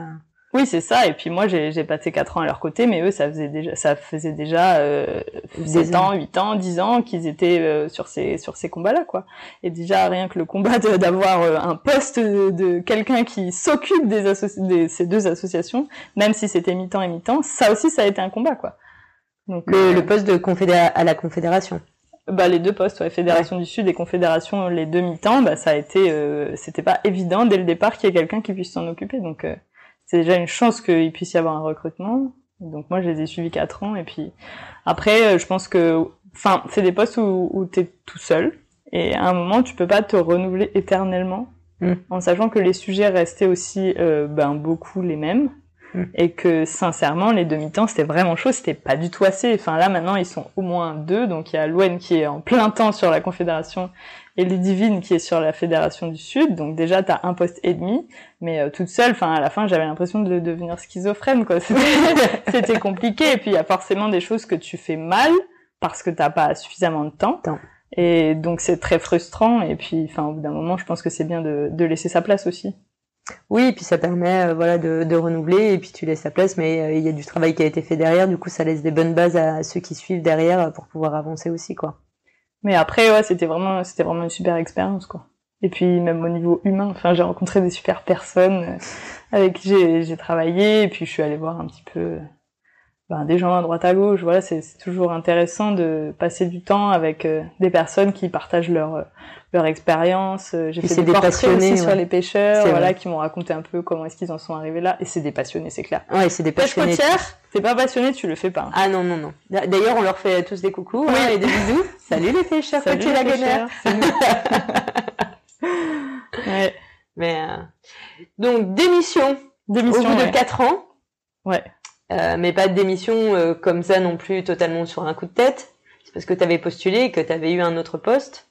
Oui, oui. En fait, euh... non parce que c'est plus organisé quand même. Non, non, je suis pas partie comme ça. Entre temps, elle est revenue vu qu'elle était sur Nouméa, elle était devenue maman, elle est pas partie comme ça non plus. Oui, parce qu'au cours de ces quatre ans, j'ai eu deux enfants. Aussi, accessoirement. c'est là qu'ils sont arrivés. Sachant que le deuxième, euh, en gros, était là depuis peu parce que le deuxième, euh, c'est t'as posé ta démission pendant ton congé maternité. Bah, il était même pas là, du coup. Voilà, c'était de l'entre-deux. Non, quand j'ai passé mon entretien pour mon nouveau poste, j'étais enceinte de genre 8 mois et 3 semaines. Et quand j'ai annoncé ma démission, il venait de naître. Ouais. Et ouais. Et ouais. Mais du coup, j'ai démissionné effectivement parce que j'avais trouvé autre chose, mais ça commençait à me trotter un petit peu dans la tête voilà, j'étais pas en train de me dire il faut absolument que je parte, j'en ai marre comme à mon poste d'avant où j'étais vraiment en recherche active, genre s'il vous plaît, sortez-moi de là. Alors là, c'était pas le cas, c'était vraiment bon, voilà, ça fait quatre ans, euh, je commence à avoir bien fait le tour. Euh. Il y a une opportunité qui se présente. Euh. Donc, je commençais à y penser, mais je me suis dit bon, une opportunité finira bien par arriver et du coup, elle est arrivée, donc j'ai postulé, donc j'ai été prise et quand j'ai été prise, je me suis dit bon bah maintenant que t'es là, tu vas pas faire demi-tour, donc je suis allée jusqu'au bout. Parce qu'il faut dire que l'opportunité, elle était dans le bureau d'à côté. oui, oui, c'est physiquement le bureau d'à côté. physiquement, ouais. Mm. ouais. Ce qui est quand même bien, ce qui prouve aussi euh, qu'il y a, comment dire une entraide entre les associations et que du fait d'être à côté, tu es quand même resté dans parce que l'interprofession des fruits et légumes où tu travailles maintenant en tant que directrice. Ouais. Euh, du coup, tu connaissais un peu, euh, t'avais, étais dans les bureaux d'à côté. Euh... Bah en fait, euh, Marjolaine, elle est, enfin l'ancienne directrice qui s'appelle Marjolaine. Coucou Marjolaine. Coucou Marjo. euh, elle est arrivée. Moi, je suis arrivée euh, en octobre et elle, elle est arrivée dans nos locaux en gros en novembre, un truc comme ça. On est arrivé quasiment en même temps et elle, elle a pris son poste à, à l'interprofession et moi j'ai pris mon poste à la confédération et donc euh, bah on s'est échangé euh, plein de galères quoi. Enfin, on n'était pas sur les mêmes secteurs, pas sur les mêmes filières, mais malgré tout, nos postes se ressemblaient énormément, notamment mm. sur tout ce qui est gestion administrative, euh, sur ben, la, le fait d'être tout seul à travailler. Seul, ouais. Et toi, comment tu t'organises pour euh, tel euh, projet? Ah ouais, tu fais ça. Ah ouais, ton tableau il est comme ça. Enfin voilà, c'était des échanges par rapport à ça. On n'était pas forcément liés, euh, pas, enfin, on n'était pas dans les mêmes réunions ou dans les mêmes euh, projets, mais disons que tout le reste euh, la méthodologie et tout ce qui est travail était quand même un peu similaire quoi. et donc on s'est on s'est pas mal soutenu sur tous ces trucs là ce qui fait que ben je connaissais euh, l'interprofession fruits et légumes mais voilà, de loin quoi. Après je savais ce que c'était euh, un petit peu les gens qui étaient dedans étant donné que c'était dans les mêmes locaux forcément on se dit bonjour on discute un peu. Donc les administrateurs je les connaissais aussi. Mais de loin quand même hein. enfin après quand tu rentres dedans tu fais ah ouais ok. Et ça fait combien de temps ça tout. Ben là ça fait un an au 1er octobre, ouais, c'est ça, ça fait un an. Ça y est. Je suis arrivée le 1er octobre l'année dernière. Ah bah oui, bah ça, y est, bon anniversaire. Voilà. Deux confinements. c'est sympa. Une année chargée.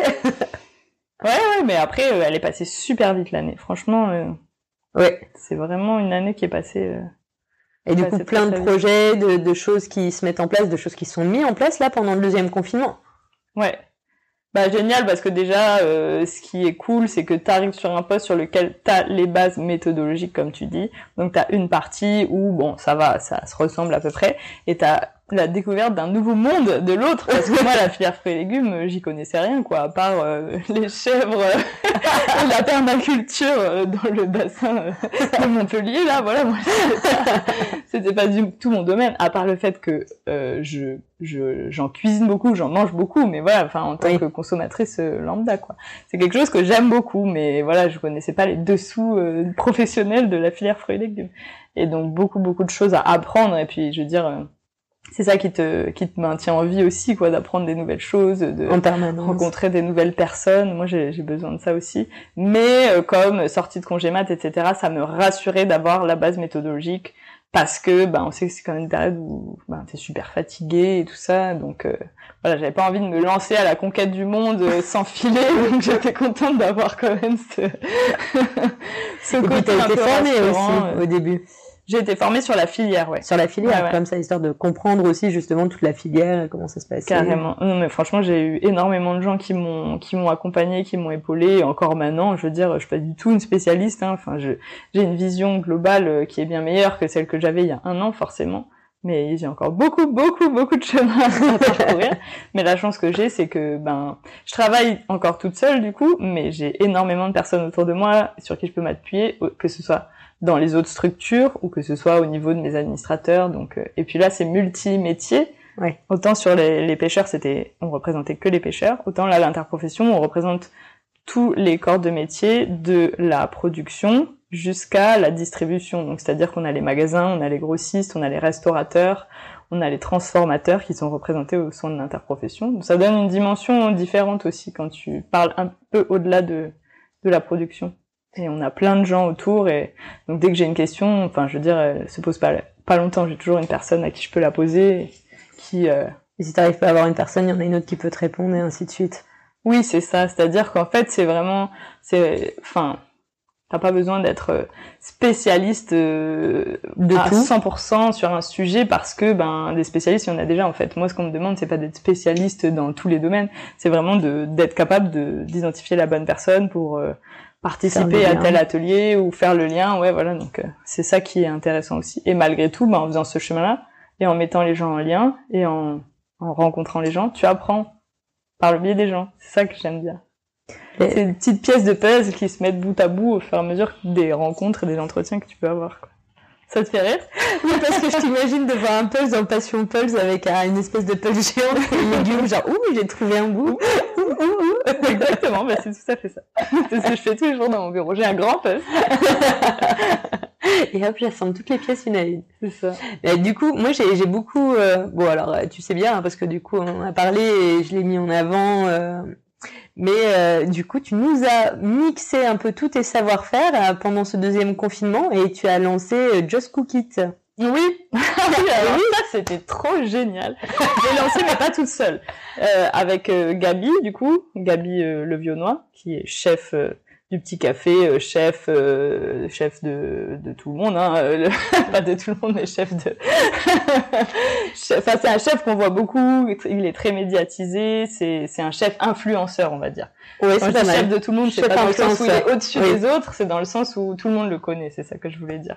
je l'ai mal dit. Il fait partie des chefs cuisiniers les, les plus connus en Nouvelle-Calédonie. Oui, complètement. Et puis, enfin, aujourd'hui, il passe vraiment beaucoup de temps à à porter la voix de la transition alimentaire, etc. C'est quelqu'un de très engagé dans ce qu'il fait. Et enfin voilà, donc j'ai pu travailler avec lui. En fait, il faut savoir qu'il est membre de, de l'interprofession. Et donc au début du confinement, euh, on s'est appelé et puis on s'est dit bon, on fait un truc. Allez, on fait un truc. Enfin, faut qu'on faut qu'on aide les producteurs. On s'est dit pleine période de production. Déjà d'habitude c'est chaud. Ouais. Mais là, confinement, quoi. Bah alors la pleine période de production et surtout pour la première fois euh, pour nous lors d'un confinement Nouvelle-Calédonie, fermeture des marchés. Enfin, fermeture des marchés, mais fermeture, des cantines. Des cantines, fermeture des restos. c'était quand même, euh, c'était quand même compliqué, quoi. Fermeture des restos, donc ouais, forcément pas les mêmes demandes, etc.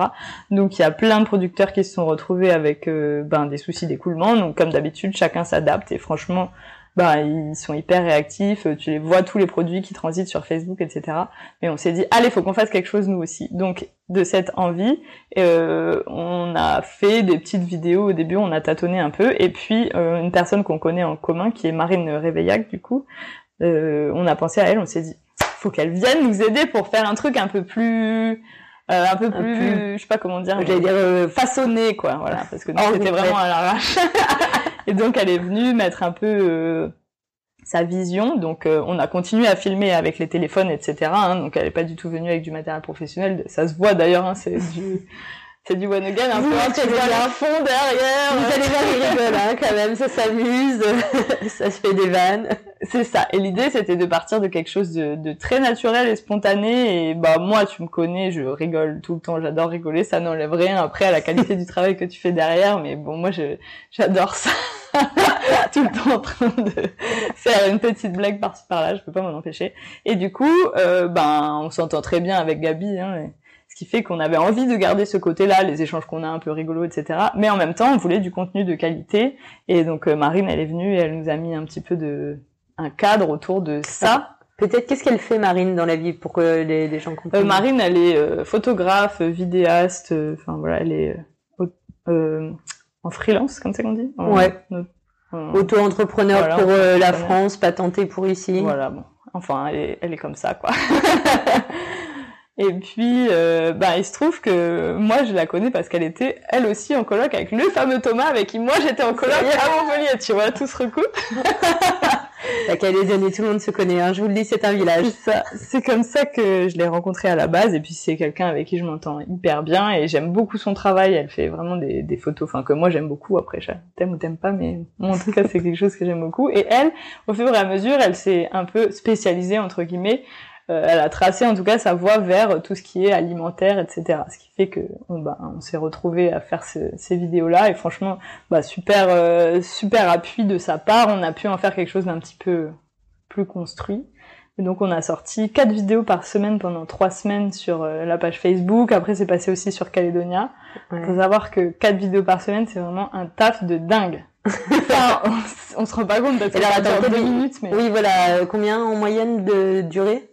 Bah en gros, euh, t'as les appros parce qu'il faut trouver euh, quel, euh, bah, quels fruits et légumes on va mettre euh, en valeur cette semaine en fonction des tendances, en fonction des retours des producteurs, ben sur quoi tu galères, etc. Qu'est-ce qu'il y a comme souci d'écoulement. Par rapport à ces retours. Ok, Gabi, qu'est-ce qu'on fait? D'accord, bah là on a fait les, tomates par exemple. On part sur les tomates. Donc moi après il faut que je gère les, les appros en tomates. je vais les chercher. Il me dit j'ai besoin de ci, j'ai besoin de ça. Lui aussi il va faire les courses de son côté. On fait un brief. Qu'est-ce qu'on fait comme recette? Euh, Qu'est-ce qu'on fait comme tournage? On se rend pas compte de tout ça, mais malgré tout c'est du taf. Donc en gros tu passes ton lundi à faire ça. Ensuite mardi journée de tournage. On faisait 9h 18h souvent. Ouais. C'est c'est vraiment un taf de fou. Enfin, lui, il a une endurance de malade, hein, parce que faire quatre recettes de suite, franchement, c'est c'est compliqué. Ouais, c'est, enfin, faut, faut, en termes d'énergie, faut tenir jusqu'au bout, quoi. Oui, et euh, parce que c'est pour ça qu'il a mis ses, ses chefs et sous-chefs euh, à contribution sur les tomates. Bah, après, bah sur les tomates et aussi sur, euh, il y a une recette avec euh, Aurélien aussi sur les choux. Ouais. Bah c'est surtout parce que c'est les, en gros, on est allé euh, tourner au petit café et le fait est que ben c'est les chefs du petit café donc et ben ils étaient là et puis comme nous on était tout le temps là et Gabi il avait aussi envie de mettre en valeur d'autres chefs pas forcément que lui donc en fait il préparait les recettes avec eux mais après c'était eux qui venaient mais il était toujours là derrière hein. il était juste derrière la caméra, tu vois, pas ah, juste derrière, derrière, tu vois. T'avais Gabi, Marine avec la caméra et ensuite moi et Aurélien ou David. Et ça a été ça a été cool aussi parce qu'ils se sont prêtés au jeu puis c'est sympa de travailler aussi avec d'autres personnes. Et, euh, et ces vidéos non c'était vraiment génial de les faire mais bon comme euh, oui donc tu me demandais en charge de travail donc t'as la journée de tournage et après ben moi faut savoir que je travaille que quatre jours par semaine hein. donc euh, normalement je travaille pas le mercredi mais là, comme on sortait la première vidéo le mercredi, du coup, on passait toute notre journée à faire euh, du des rushs, montage et tout avec euh, Marine. On sortait la première vidéo le soir et ben on n'avait pas fini, donc le jeudi on continuait sur euh, cette voie-là, en sachant que moi j'avais aussi bizarrement quand même d'autres missions à faire.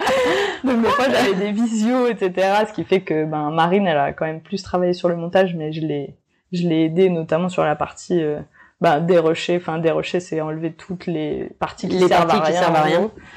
Et, euh, et faire un petit peu un bout à bout. Et après, elle, elle récupérait le, ce fichier-là sur lequel elle rajoutait euh, bah, toute sa petite euh, touche de blague, de ceci. Mais c'est là où on voit que c'était pour toi du coup, tu retrouves les bases de ta, ta section audiovisuelle. Bah moi j'adore. En fait, enfin sinon j'aurais pas fait six ans euh, jusqu'au bac hein, c'est ça. de base c'est quelque chose que j'adore.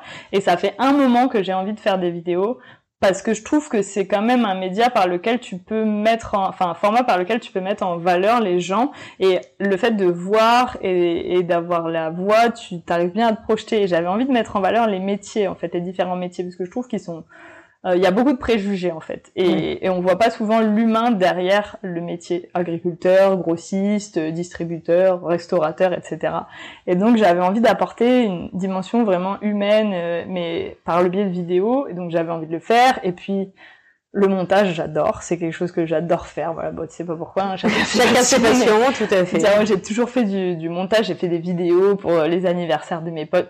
Enfin, jamais rien d'extraordinaire, mais j'ai toujours adoré faire ça. Là, euh, quand j'étais en congé mat, je faisais des vidéos aussi euh, de mes journées avec les enfants que j'envoyais aux parents de Nathan en France parce que ben ils pouvaient pas passer de temps avec nous. Enfin voilà, j'adore faire ça. les petits à la seconde près, à droite, à gauche. Bon, c'est c'est quelque chose que j'adore faire et donc euh, ben j'étais contente de pouvoir euh, me remettre un petit peu là-dedans. Et en plus avec Marine c'est je travaille très facilement avec elle parce qu'on a la même euh, on a le même humour déjà tu vois. Les blagues et tout c'est on a le même univers en tout cas dans, ce genre d'humour là. Donc c'était très facile parce qu'il n'y a jamais eu de souci de ah non moi je voyais plus comme ci ou comme ça. C'était toujours direct à, à un poil près mais l'idée c'était bon c'était ok et puis, euh, ben, en fait, c'est l'arrivée du confinement qui a fait que je me suis dit, allez go, on fait un truc. Faut qu'on fasse un truc, on fait, on fait quelque chose. Et donc, c'est arrivé la vidéo. Donc, c'était pas la mise en valeur comme j'avais imaginé et tout ça, mais très cool quand même. Puis j'avais envie de me remettre un peu dans cet univers-là. Et on a eu des retours, mais hyper positifs. Enfin, c'est génial tous les jours encore parce que là cette semaine c'est hier je crois que la dernière est passée sur Calédonia tous les jours j'ai des retours de gens qui me disent euh, c'est super euh, enfin ça fait ça fait vraiment plaisir quoi. Et, et je j'ai plein de copines euh, qui m'envoient en message privé ah bah regarde j'ai fait les bocaux de tomates ah bah regarde j'ai fait les pickles et tout et même moi je fais les, les recettes tu vois je suis influencée moi-même par mes propres vidéos que j'ai fait avec Ah non, mais moi je les envoie et du coup je dois faire les pickles aussi. Euh, voilà, tu vois. Parce que j'ai déjà fini les autres pickles, donc ça y est, je peux refaire des pickles de choux cette fois-ci. Et c'est vrai que même sur parce que dans les recettes, il y a des recettes, et il y a aussi des techniques de conservation. C'est ça qui est chouette. C'est de se dire bah la pleine saison euh, tu peux acheter des cajots de tomates de 10 kilos à, à 2000 francs le cajot. Donc ça te fait 200 balles le kilo c'est rien du tout. Tu te les mets en bocaux et tu les conserves. Enfin je trouve que le principe est, est vraiment cool. alors il y avait quoi? Il y avait les bocaux il y avait les tomates séchées il y avait euh... il y a les pickles ouais. après sur la fraise il y avait le coulis Bon après la fraise c'est c'est un produit qui reste euh, moins bon marché que tous les autres produits qu'on a mis en avant quand même. Mais comme c'était la pleine saison de production etc. Franchement J'étais vraiment content, hein, parce ça donne trop envie les recettes. Après, moi, j'ai tout goûté en plus. ah, puis moi, j'ai fait euh, des variantes parce que j'ai fait les, le coulis, euh, mais je l'ai pas utilisé comme tu m'avais conseillé là avec le fromage blanc ou les trucs comme ça. J'ai fait des cocktails. Oui, on a dit aussi ça marche pour ça, ça marche pour les... ouais, du coup, je dis je prends l'option cocktail. T'as bien fait. Ouais, mais c'est clair que c'est trop. Non, ouais, non, c'était vraiment l'éclat Donc là, en gros, il y a eu des vidéos, mais euh, c'est fini. Le Just Cook It. Bah en fait c'était euh, à ce rythme-là en tout cas. Ouais. C'était jouable pendant le confinement parce que c'est des périodes un petit peu particulières etc. Et que ben le reste s'arrête pas mais t'es quand même un peu au, ralenti sur tes autres activités. Et le problème, c'est que, ben, enfin, tu peux pas bosser à 100% sur les vidéos toute la semaine. Euh, oui. C'est pas ce que je faisais, mais disons que j'avais trois jours sur les vidéos et, et ah, encore, euh, des grosses journées, quoi. Donc, euh, c'est, c'est pas sur un temps court, c'est hyper cool, t'es hyper motivé, t'es dans la, dans l'énergie et tout ça, mais c'est pas tenable sur le long sur terme. le long terme. Enfin, ou sinon, c'est, ça devient ton métier, tu fais que ça, tu vois. d'autres choses à faire, c'est un peu compliqué, quoi. Ce qui fait que là, bah, ça s'est arrêté avec la fin du euh, confinement, mais euh, on réfléchit à pouvoir en refaire à un rythme un peu moins soutenu, genre peut-être une par semaine ou quelque chose comme ça. Mais là, pour l'instant, on l'a mis en, en, stop et puis on essaye de voir, euh, bah parce que ça coûte des sous, hein, faut pas croire malgré tout. Donc, faut qu'on arrive à, à, voir si on peut dégager un budget pour en faire d'autres d'ici la fin de l'année. Il faut qu'on voit aussi en termes de disponibilité et puis ben est-ce qu'on on se relance ou pas mais je pense qu'on va se relancer parce que on, a tellement bien de retours euh... ouais et puis, il y a plein de retours positifs ouais déjà tu fais quelque chose tu, tu prends du plaisir à le faire mm. déjà c'est cool en plus les gens te font des super retours en mode ah mais c'est trop bien c'est utile tu vois D'ailleurs, je tiens à vous dire, faut regarder. Il y, a, il y, a, une vidéo, on ne dira pas laquelle, comme ça, faut toutes les regarder. il nous fait un jeté de kimono. C'est vrai. Fantastique. Ouais. Mais non, ouais, franchement, c'était vraiment un projet cool. Et puis surtout, le fait de réussir à aboutir euh, à quelque chose qui est... Tout le monde a été super réactif. Mm. Tous les voyants étaient ouverts. C'est aussi en grande partie grâce à Gabi parce que ben il connaît beaucoup de monde, hein, donc euh, donc voilà, ça facilite aussi euh, les, les échanges et puis il a la confiance aussi de beaucoup de monde. Ce qui fait que ben, si c'est lui qui le dit ah on va faire ci on va faire ça voilà c'est pas euh, une personne ils savent que le rendu va être exact. bien efficace et du coup ça marche plus facilement à être enclenché quoi. Ouais. Bon, du coup les, les portraits pour l'instant vont être peut-être un peu mis de côté et euh, ben je, je, là comme ça je je sais pas trop.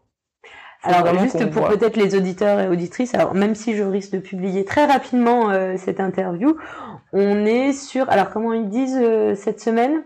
On est en confinement. Euh... Ah oui, je sais pas comment on dit, mais ouais. En euh... confinement euh, allégé. allégé, ouais, c'est ça. Disons-nous allégé. Comme la crème fraîche allégée. Mais voilà, c'est ça.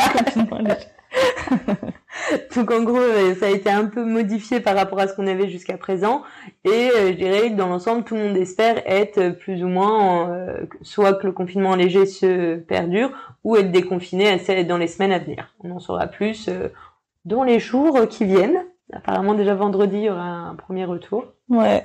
Après tu vois même là on a on a tourné au petit café pendant que les cuisines tournaient mais il n'y avait pas de de enfin les clients ils passaient pour ouais. récupérer leurs commandes etc.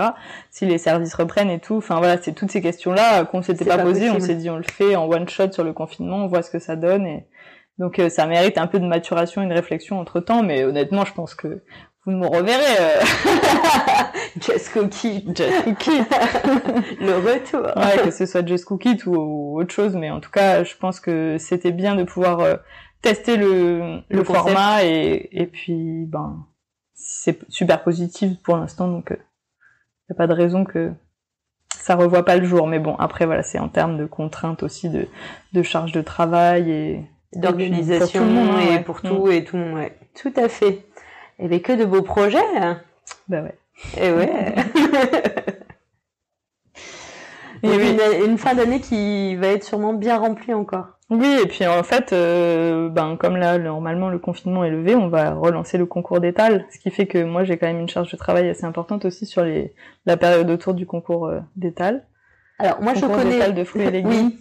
moi je connais, mais alors dis-nous-en un petit peu plus sur le concours euh, d'étal fruits et légumes. En fait, en gros, c'est un concours euh, où tout point de vente de fruits et légumes peut participer. Donc il y a plusieurs catégories. En gros, ça va de la stalle de marché au super grand magasin genre les grands géants, euh, Carrefour et compagnie. Mais bon, ils concourent pas tous dans la même catégorie. Et puis l'idée c'est sur une semaine de faire les plus beaux étals de fruits et légumes, donc faire de, la théâtralisation, des jeux de couleurs, euh, des dégustations, vraiment euh, faire beaucoup d'animation et de mise en lumière du rayon fruits et légumes. Et puis il y a un jury de professionnels qui passe deux fois dans la semaine du concours.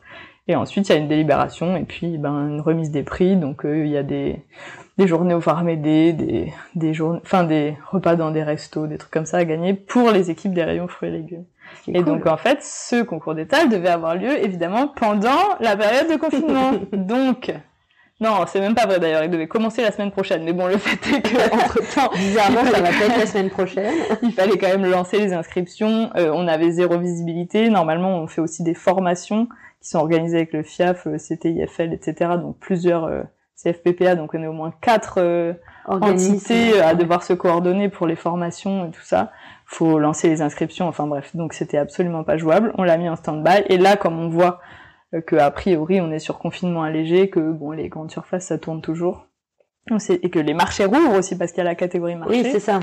On s'est dit allez, on se lance. C'est pas du tout la période idéale, euh, la, la, semaine du 15 au 21 novembre là, mais c'est pas grave. Voilà, il vaut mieux faire ça plutôt que rien du tout. Donc ah, donc ça va être en novembre au final. Ça va être en novembre, ouais. Hmm. Mais ce qui fait que, ben, en de charge de travail, je vais peut-être pas forcément pouvoir passer mon temps à aller faire euh, des vidéos à aller faire euh, Just Cookie euh, avec Gabi. Non, on comprend pas. Non, mais en fait, si, c'est possible, hein, clairement. Mais c'est juste qu'il faut, j'ai pas encore calé mon agenda avec les nouvelles contraintes, etc. Donc, mais ce qui est sûr, c'est que je pense que ça, enfin, il va y en avoir d'autres, c'est sûr je peux pas dire quand, je peux pas dire quoi. Ça fait du suspense, hein, un petit peu de ben, suspense. c'est suspense même pour moi-même. Hein. Nous, on est super motivés, mais voilà, il y a plein de facteurs. Bon, à découvrir, redécouvrir, on en parlera. Les étoiles étaient alignées, tu vois, pendant le confinement. C'est pour ça qu'il faut suivre, euh, suivre l'IFEL sur les réseaux sociaux. Ouais, carrément. Mm. Comme ça, vous pourrez euh, savoir suivre et euh, voir et revoir les différentes euh, vidéos qui ont été faites et, et les différents plannings. Alors, j'allais dire planning, mais c'est pas vraiment planning. En gros, tous les mois, il y a aussi tous les fruits et les légumes de saison que tu présentes sous forme de. Alors, comment C'est les calendriers de production. Calendrier de production, ouais. Oui, c'est ça. En gros, chaque mois, on dit un petit peu les fruits et légumes du mois, etc. Mais c'est vrai que plus on aura de soutien sur le projet de vidéo et plus on aura d'arguments pour pouvoir les financer et pour pouvoir dégager du temps pour le refaire. Hein. Donc euh, plus on aura de monde qui qui, va aller sur les réseaux, ouais, qui soutiendra le projet, et ben plus ce sera facile de continuer. et ça fera du sens parce que c'est sûr que si t'as trois vues, euh, bon. Mais ça va, on a quand même pas mal de gens qui. Ouais, il y a pas mal de vues quand même. Hein. Ouais, ouais. Et puis entre Gabi qui rediffuse, plus Calédonia, plus euh, ces réseaux sociaux, ça commence à faire au bout d'un moment. C'est ça de travailler avec un chef influenceur, tu vois. Tout davantage. Bon, bah en tout cas, on est content de voir que ces expériences te plaisent et que tu vas avoir une année, une fin d'année bien, bien, bien chargée. Oui, mais c'est ça qui est bien aussi. Parce que mine de rien, euh, ben c'est ça qui te fait avancer, c'est que ça qui te motive, quoi oui. de pouvoir euh, dire hum, comment je vais faire rentrer tout ça dans ma fin d'année. c'est un défi, challenge, challenge. Je suis prête à le relever. et puis surtout en anticipant, en prévoyant, et c'est parce que même d'un point de vue politique, il faut que tu prévois et que mm. tu anticipes aussi tout le reste. D'un point de vue, il faut faire les budgets pour l'année d'après, etc. Donc il y a du taf. en plus, le pire, c'est que franchement. on s'organise toujours, on planifie tout, c'est toujours un bordel, son nom c'est jamais comment et on finit toujours à faire des trucs à l'arrache alors que ça fait des mois qu'on prépare tout, tu vois. Typiquement, là, le concours d'étal, tout était prêt. Et genre, on a fait la dernière réunion le lundi après-midi. Et c'est le lundi après-midi où on a annoncé, les gars, demain c'est confinement. ça allait partir, euh, enfin voilà. Ben, c'est comme ça, après on s'adapte. Et puis ben ça nous a permis de faire d'autres choses, notamment ces vidéos-là. Oui, pas prévu, après il y a des bases euh, qui changent pas non plus euh, forcément, donc euh, vous savez quand même avec qui vous travaillez, vous avez quand même bossé sur des trucs avant. Oui, oui, c'est ça. Mais donc finalement, ben t'as beau anticiper au maximum, il faut quand même réussir à s'adapter derrière, quoi. Tout à fait. Et puis finalement, tu vois, improbable, ça a créé un nouveau projet, Just Cook It, et puis ben c'est cool, quoi. c'est bien quand même. Parce qu'on ne s'ennuie pas avec Chloé, je vous le dis. c'est vrai. Moi-même, je m'ennuie pas. moi, je dirais, tu es un peu comme Kevin, tu mets des paillettes dans la vie des gens. J'ai vraiment une grosse passion pour les paillettes en plus. oui, c'est bien pour ça que je le dis. Ah oui, parce que vous ne le savez pas, mais Chloé, c'est la reine des paillettes. C'est-à-dire que si je ne suis pas dans un état d'esprit où je vais pouvoir mettre des paillettes dans la vie des gens, je porte des paillettes. Comme ça, il y en a toujours. Je pourrais sûr qu'il y en ait. D'accord, il y a des paillettes, ok, tout va bien. Euh, je vais te proposer, tu vois, parce qu'on est quand même déjà 1h20. Ouais. Euh... Ça ne m'étonne pas. Hein, ça t'étonne pas? Oui, bah, nous, en même temps, on peut faire ça pendant des heures. Mais... Euh... Ma vie tient en 1h20, ça va quand même. je te signale qu'on n'est pas allé sur euh, tous les sujets de ta vie, hein, on, aurait pu. Euh, je vais peut-être te proposer en parallèle d'attaquer euh, les questions de fin. Mm-hmm. Si je les retrouve, c'est bon, je les ai retrouvées. Nickel. euh, donc, dans, dans Enseigne l'inspirante, moi, sur la fin, je fais une petite thématique avec des questions que je pose. Et entre autres, la première, parce que je connais ta réponse, j'adore, quelle est ta devise? Ma devise, depuis des années, c'est la vie, c'est bien quand c'est cool. voilà. C'est une excellente devise. On va tous la prendre. C'est une devise qui paraît futile, mais qui finalement est vraie, en fait. Hmm. Donc, euh, si la vie est cool, tout va bien. Pour moi, en tout cas. Oui. En même temps, je pense un peu pour tout le monde. Ouais. Ça veut dire que bah, le cool, ça englobe pas mal de choses, donc euh, c'est que tout se passe bien, quoi. Ouais, c'est ça. Ça peut être dans plusieurs sens, mais la vie, c'est bien quand c'est cool, ouais. Je trouve que c'est, en tout cas, c'est une devise qui me représente, je pense. je trouve que ça va bien avec les paillettes. En plus, voilà. La vie, c'est bien quand c'est cool, tenez des paillettes, des paillettes. Est-ce que tu as des femmes qui t'inspirent? Des femmes qui m'inspirent. Euh, comme ça, je pense à une femme qui m'inspire beaucoup que je suis sur les réseaux sociaux du coup, mhm. qui s'appelle Amélie Cosno euh, du blog, euh, chaîne YouTube etc., euh, qui s'appelle Famille épanouie. Ok. Et c'est vraiment quelqu'un qui qui m'inspire parce que c'est une auto-entrepreneuse, mais du coup qui fait l'instruction en famille à la maison avec ses enfants. Donc ils sont auto-entrepreneurs avec leur mari tous les deux. Et ils font euh, l'enseignement à la maison. Et puis ils s'inspirent vachement de la pédagogie Montessori. Et en fait elle elle elle fait des, des podcasts des formations des vidéos etc sur euh, l'épanouissement de des femmes en tant que mère et en tant que ben personne accomplie aussi bien professionnellement que enfin que voilà et réussir aussi à gérer son stress euh, et son mode de vie en fonction de ce qu'on a envie de faire et surtout de laisser de la place aux enfants et à la famille dans tout ça et, et puis elle, en fait, elle incarne ce qu'elle dit. Et oui, c'est ça que j'aime beaucoup. pas que le dire, quoi. Ouais, c'est-à-dire que elle-même a adapté complètement son mode de vie. Donc elle, elle prône pas son mode de vie à elle, mais en tout cas, elle incarne clairement ses valeurs.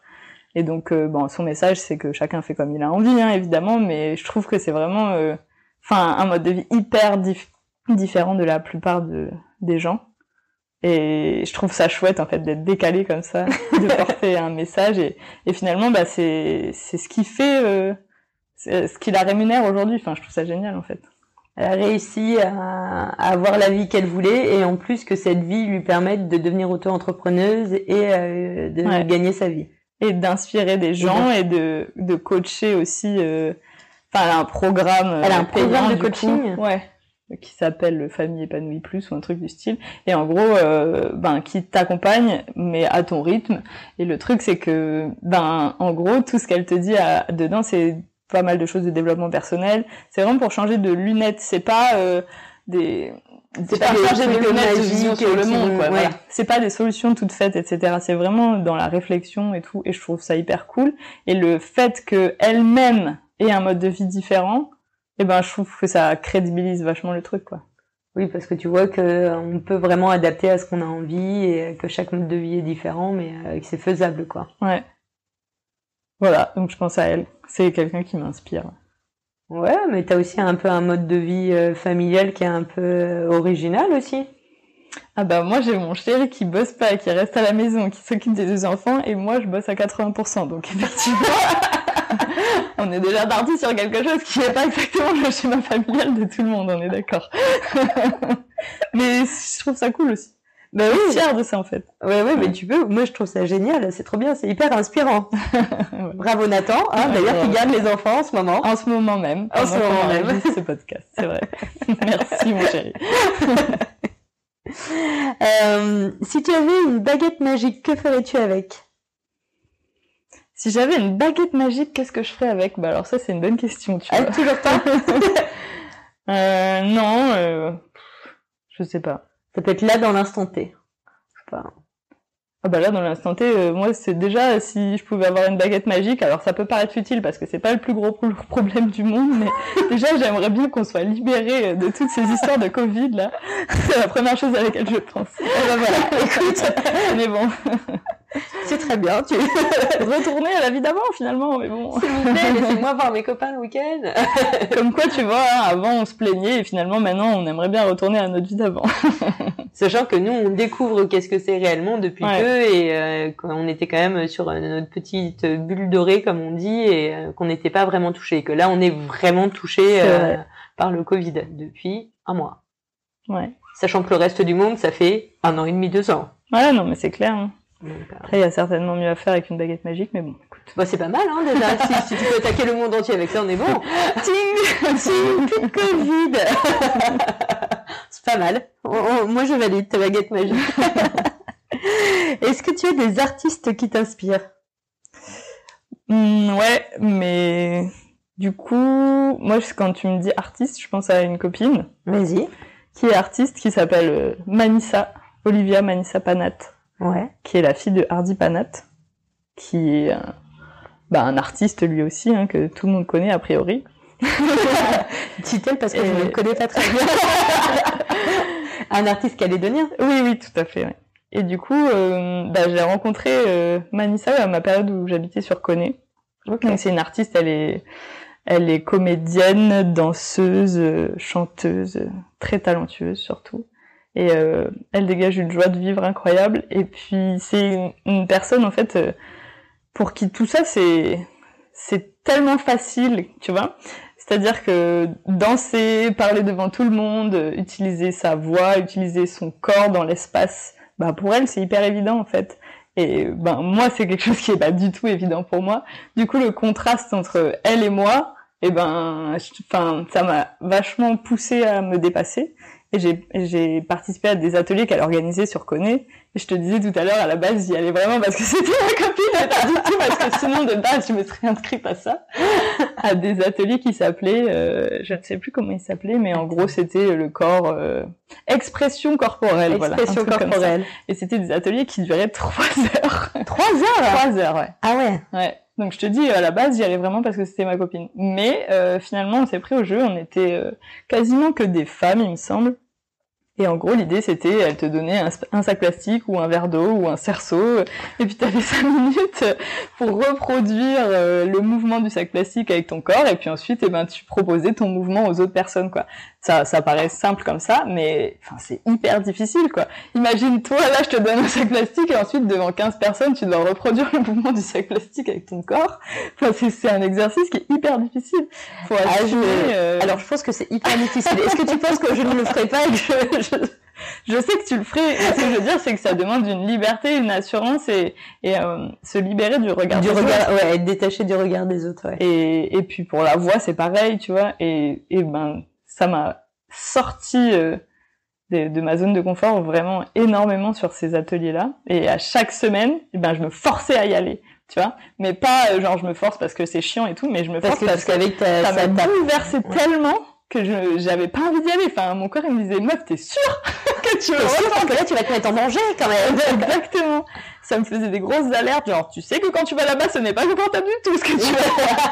Mais je me forçais pour euh, justement essayer de dépasser ce, ce truc-là, quoi. Mais parce que moi, ce que je me pose comme question, parce que j'avais pas compris que c'était trois heures d'atelier, si Ouais. euh, t'as cinq ou dix minutes même, allez, même une demi-heure sur tu vois ton sac et tu choisis ton mouvement, tu travailles sur faire ton mouvement, comment tu passes trois heures, même si regarder tout le monde, euh, Non, parce qu'en fait, t'avais aussi toute un- une partie de relaxation, toute une partie euh, parce que elle, elle est, elle est vraiment très accomplie dans ce dans ce chemin-là justement de bien se connaître, euh, très calme, très posé, euh, faire de la méditation, du yoga, des mouvements, enfin voilà, très euh, conceptuel. Mais elle est comme ça, et puis ben ça fait partie de son parcours professionnel aussi, donc c'est quelque chose Mhm. qui est vachement développé chez elle. Et en fait, elle trouve ça normal, tu vois.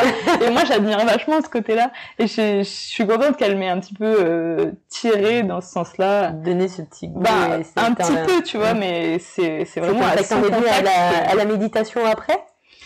Euh, non pas sur la méditation, mais en tout cas en termes de prise de, de confiance et en, en essayant d'avoir un petit peu moins la pression du regard des autres, je pense que ça a joué. Ça a fait partie de mon chemin en tout cas. C'est pas la seule chose, mais, Mais ça a bien aidé.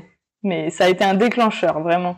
Ok. Du coup, euh, c'est enfin c'est pour ça que je pense à elle parce que c'est une artiste que j'ai fréquentée de près et je la vois moins maintenant, mais bon. Elle est pas si tu passes par là. Non, elle est plus, elle est sur Nouméa maintenant. Ok. Enfin, aux alentours de Nouméa. Nouméa Grande Nouméa, je sais plus exactement. On va se renseigner, elle a peut-être un spectacle, un truc. Ah oui, oui, non, mais carrément, mais elle, elle fait plein de trucs, hein. Ok, bah, j'ai peut-être déjà vu. Je ne suis pas au courant, je, je, je verrai, on va se re-renseigner. Euh, pas d'autres artistes? En même temps, ça a l'air d'être très accomplie. ok. En tout cas, c'est celle qui m'a le touché de plus près, on va dire. Ok. Euh, peut-être des, lectures que tu pourrais conseiller? Alors moi, vraiment dans mes lectures, je te disais tout à l'heure, j'ai vraiment deux, deux grandes lignes. La première, c'est tout ce qui est euh, lecture sur l'éducation positive, bienveillante, etc. Donc, euh, bah, j'ai plein d'ouvrages, moi, sur Maria Montessori, etc. Et sur les émotions, notamment, je pense à celui d'Isabelle Fillosa, au cœur des émotions de l'enfant. Tu des- m'enverras tout ça Ouais, c'est des livres qui sont un peu mes, mes références et des, des livres euh, auxquels, enfin, je relis souvent des passages, etc. Et C'est sur ma table de nuit. Je les Ah ai lus, mais de temps en temps, je, je reprends des passages et tout. C'est bien fait parce qu'elle te met quand même chaque euh, partie dans un espèce de sommaire. Donc, euh, dès que t'as un besoin de te rafraîchir la mémoire, c'est cool, Tu ça te guide un peu. et ça- Ok. Ouais. Et c'est par âge ou c'est par... euh, Euh, non, c'est pas par les, les activités Montessori, etc. C'est plutôt Ouais. par âge, mais euh, sur euh, au cœur des émotions de l'enfant, c'est plus euh, en termes. Je sais plus exactement comment est-ce que c'est c'est fait le sommaire, mais en tout cas, euh, quand tu vas dans le sommaire, tu trouves euh, la partie sur laquelle tu as envie de réfléchir, on va dire. quoi.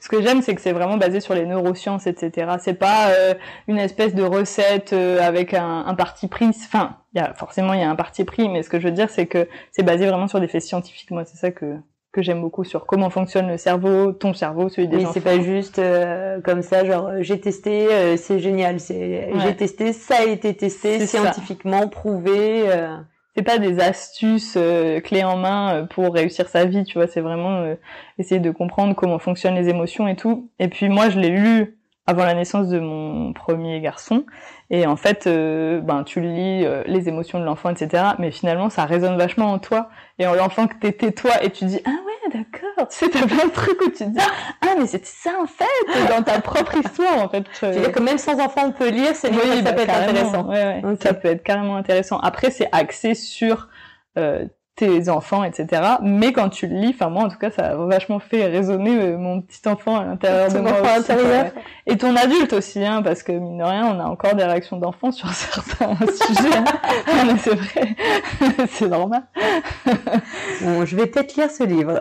tu pourras me le prêter. Franchement, oui, je, je te le prête avec plaisir, parce que ça fait partie des, des lectures que je trouve vraiment qui te font poser des questions. Après, s'il est sur ta table de chevet et que tu le consultes régulièrement, Non, mais ça va, je peux te le prêter. Ah oui, c'est vrai que toi, tu mets 10 semaines pour c'est ça.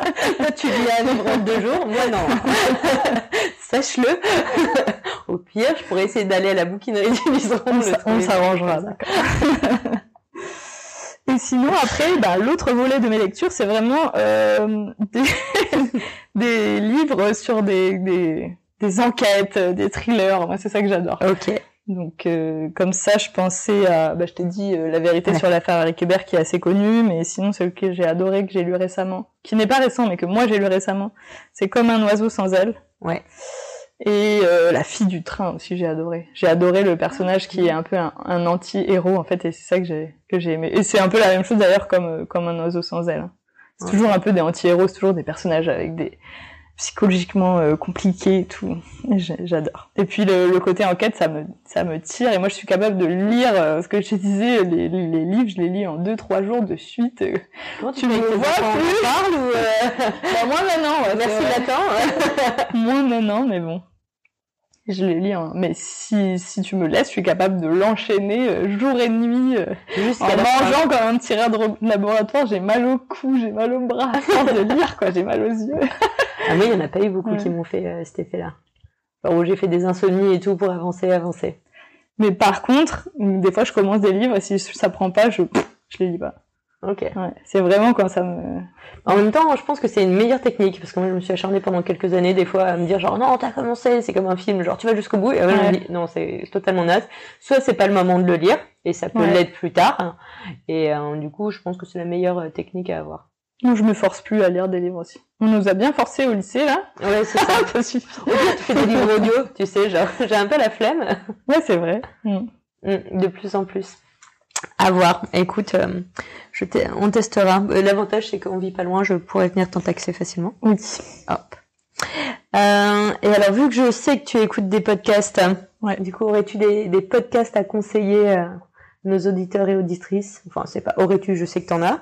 Lesquels sont-ils? Comme ça, j'en ai trois que je suis vraiment assidûment. Euh, ben, le premier, c'est Famille épanouie, là, Émilie ouais. du coup, évidemment. Je vais pas en reparler. Le deuxième, c'est euh, le podcast de Jenny Chamas. Alors je me rappelle plus exactement comment il s'appelle, quelque chose comme femme ambitieuse, euh, réussir femme, votre ouais, vie. Femme ambitieuse ou femme inspirante, un truc comme ça. Ouais, réussir votre vie professionnelle et personnelle, enfin un truc du style. Jenny Chamas en tout cas, et que j'aime beaucoup et qui parle du leadership au féminin, donc qui est vraiment axé plutôt sur la partie professionnelle pour le coup. Donc j'écoute Famille épanouie euh, qui m'inspire pour ma vie quotidienne. Après les deux sont liés, tu vois, mais c'est plutôt sur une ou l'autre des thématiques. Et, euh, et le dernier que j'aime beaucoup aussi, c'est David Laroche qui est euh, pareil euh, sur euh, la en gros, lui, il est à fond pour motiver les gens à dire mais réalise-toi, réalise tes projets, lâche rien, vachement à booster sur ben si tu veux faire ça, bosse, bosse, bosse, mais enfin suis ta voix à toi et pense pas au regard des autres et tout ça, voilà. Et puis il est vachement dynamique, enfin c'est une personnalité on va dire que j'aime bien parce que il dit des gros mots et machin voilà et puis il a une énergie de non mais voilà c'est détendu mais en même temps derrière il passe un message super fort et puis vachement de conviction donc ça te va quoi. tu tu te lâches fais ce que t'as envie et puis et d'ailleurs il y en a un je me rappelle plus lequel c'est exactement mais qui dure 49 minutes un truc comme ça sur les émotions mais c'est juste génial quoi enfin c'est un des premiers que j'ai écouté et je le réécoute celui-là. Ah ouais? Ouais. Ok, on testera celui sur les émotions. De David Laroche, ouais. Je crois que j'en ai écouté quelques-uns euh, de David Laroche. Après, souvent, il fait des petits formats de 4-5 minutes, et moi, j'aime bien écouter ça le matin. Je monte dans ma voiture pour aller au travail, puis je me mets ça. Le petit truc de David Laroche de 5 minutes, ça te... C'est cela que t'écoutes le matin en allant au travail? Soit celui-là, soit Jenny Chamas, ouais. Parce qu'elle, ça fait 15-20 minutes plutôt en général. Ouais, du coup, ça, je l'écoute sur l'aller, sur le retour. Après, j'écoute en faisant la cuisine. Finalement, euh, en écoute euh, toutes, toutes les choses que tu fais un peu automatiquement, ça, ça passe.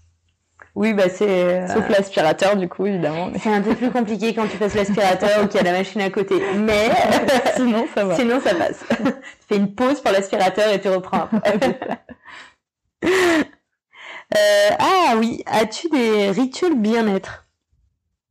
Bah, alors je vais te dire un truc super simple, mais mon premier rituel, on va dire vraiment bien-être, c'est penser à respirer. Parce que franchement, ouais, ça paraît complètement débile comme ça, mais la réalité, je veux une explication. En fait, eh ben, ce qui, si tu penses à, moi des fois je, je suis tellement dans ce que je fais que ma respiration elle se coupe euh, quelques secondes, tu vois ce que je veux dire? Ouais. Tellement je suis, je prends jamais des profondes inspirations dans la journée et tout. Et après, je fais quand même un peu de méditation, un peu de yoga, j'ai fait du pilates, etc. où justement on t'apprend à vachement Ah, bah oui. travailler sur ta respiration. Et ce qui fait qu'en fait, tu te dis, oui, Chloé, c'est bien, mais pourquoi est-ce que tu respires que, que pendant ce moment-là. Et le reste du temps, Donc, en fait, je vais te dire que mon premier rituel, parce que je fais plein d'autres choses, mais c'est pas forcément au quotidien, etc. Mais vraiment, mon rituel que je vais faire tous les jours, c'est penser à respirer. Dès que je sens que j'ai euh, une Un truc montée de stress ou machin, que je commence à monter en pression, je me pose et je me dis, attends, respire. Juste, prends une grande inspiration et remplis vraiment tes poumons. Mais sincèrement, hein, ça paraît débile, mais le nombre de personnes qui le font pas, en fait, on se rend pas compte, mais on respire mécaniquement toute la Non, non, quoi. mais je, je valide, parce que je tiens quand même à dire que après avoir testé de nombreuses applications de méditation, c'est toi au dernier confinement qui m'en a conseillé. Je crois que j'ai atteint les 200 méditations. Euh, parce que ça t'envoie des petits Ouais. euh, trucs et entre autres ouais et entre autres c'est là où euh, j'ai pu enfin euh, pareil sur des moments de stress et tout me dire ok pose-toi respire Mm. fais des grandes inspirations et tout et ça repart et t'as ton cerveau qui, qui repart qui se calme et tout euh. donc c'est mais dans ce sens je comprends mieux Mm, mm. parce que j'avoue que sinon pense à Pensez à respirer on va pas mourir. Super quel conseil génial Chloé À manger aussi 5 légumes par jour. ah bah oui franchement je suis un peu déçue que tu l'aies pas dit Je pense que tu tiens plus longtemps sans manger que sans respirer. Ah, c'est même certain, ça. Si tu ne peux plus respirer, tu vas tenir moins, beaucoup moins longtemps. Mais euh, du coup, c'est celui-ci ton rituel absolu. Euh, ah oui, dans 5 ans, où te vois-tu? Dans 5 ans, où je me vois? Ben, écoute, euh, comme ça, je sais pas trop. Bah si, mais... tout à l'heure, tu savais. Ouais, bah, ce que je disais, c'est que j'ai... même- bon, basique. Je suis quand même primo-accédant, donc clairement... Déjà, dans 4 ans, c'est sûr que je serai toujours dans le même appart. Y a pas de mystère. À moins vraiment euh, gros euh, chamboulement dans ma vie. Mais euh, donc, a priori, je serai quand même en- encore en Nouvelle-Calédonie. Moi, j'ai pas forcément envie de m'imaginer à New York, euh, businesswoman ou je sais pas quoi. En fait, pour moi, le plus important, c'est vraiment d'avoir euh, d'avoir du temps de qualité et de faire euh, un boulot que j'aime, mais sans que ça prenne le dessus sur ma vie. Et je prends ce chemin-là, donc j'espère que je serai plus accomplie dans ce chemin-là. Mais c'est pas forcément quelque chose d'impressionnant ou un rêve grand, tu vois. C'est vraiment plus un chemin perso et Bah ouais, mais c'est ça qui est cool. hein. voilà. Occupe-toi de toi. Donc, je m'imagine, euh, peu importe tes conditions extérieures, en fait, disons, mais une, version de moi-même plus accomplie. Une version Une encore meilleure version encore meilleure Ouais. version de toi-même. Je ne doute pas que tu vas arriver à ça dans 5 ans. Euh, et la dernière question, si tu pouvais aller où tu voulais, où est-ce que tu irais? Bah là, moi, j'ai trop envie d'aller en Nouvelle-Zélande. Et alors, C'est pas très loin. mais c'est fermé. c'est frustrant.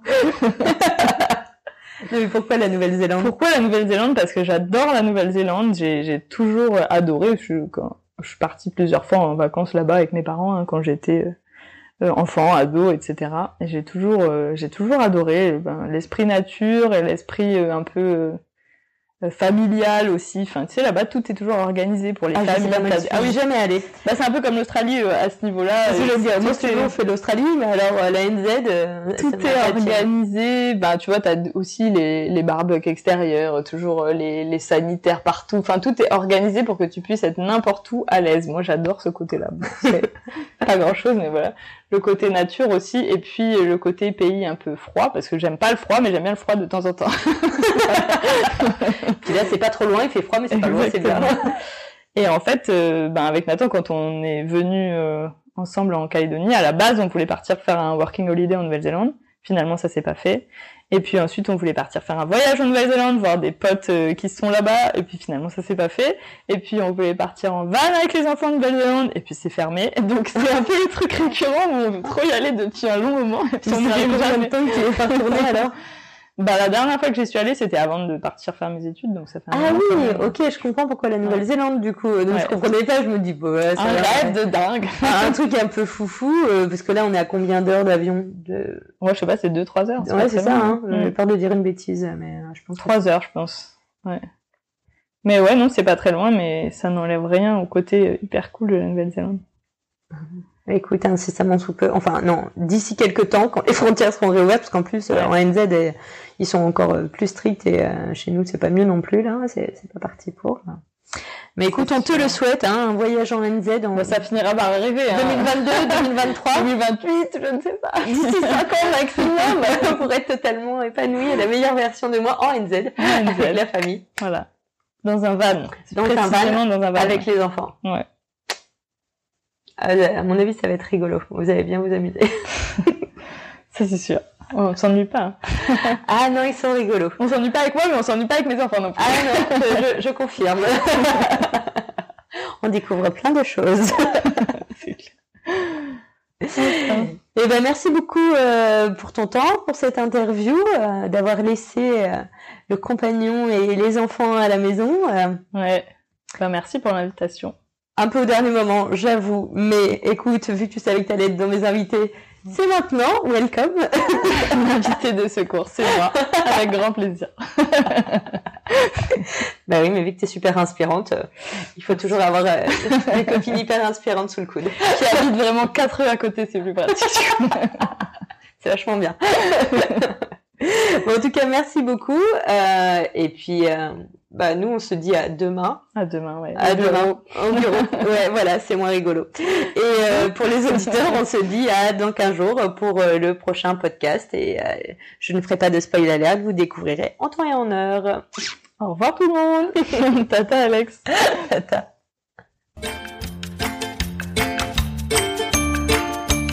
Merci d'avoir écouté cet épisode d'Océanienne Inspirante. J'espère qu'il t'a plu. Si tu as aimé, n'hésite pas à partager ce podcast et en parler autour de toi. Pour le soutenir, je t'invite à mettre 5 étoiles sur Apple Podcast et rédiger un commentaire.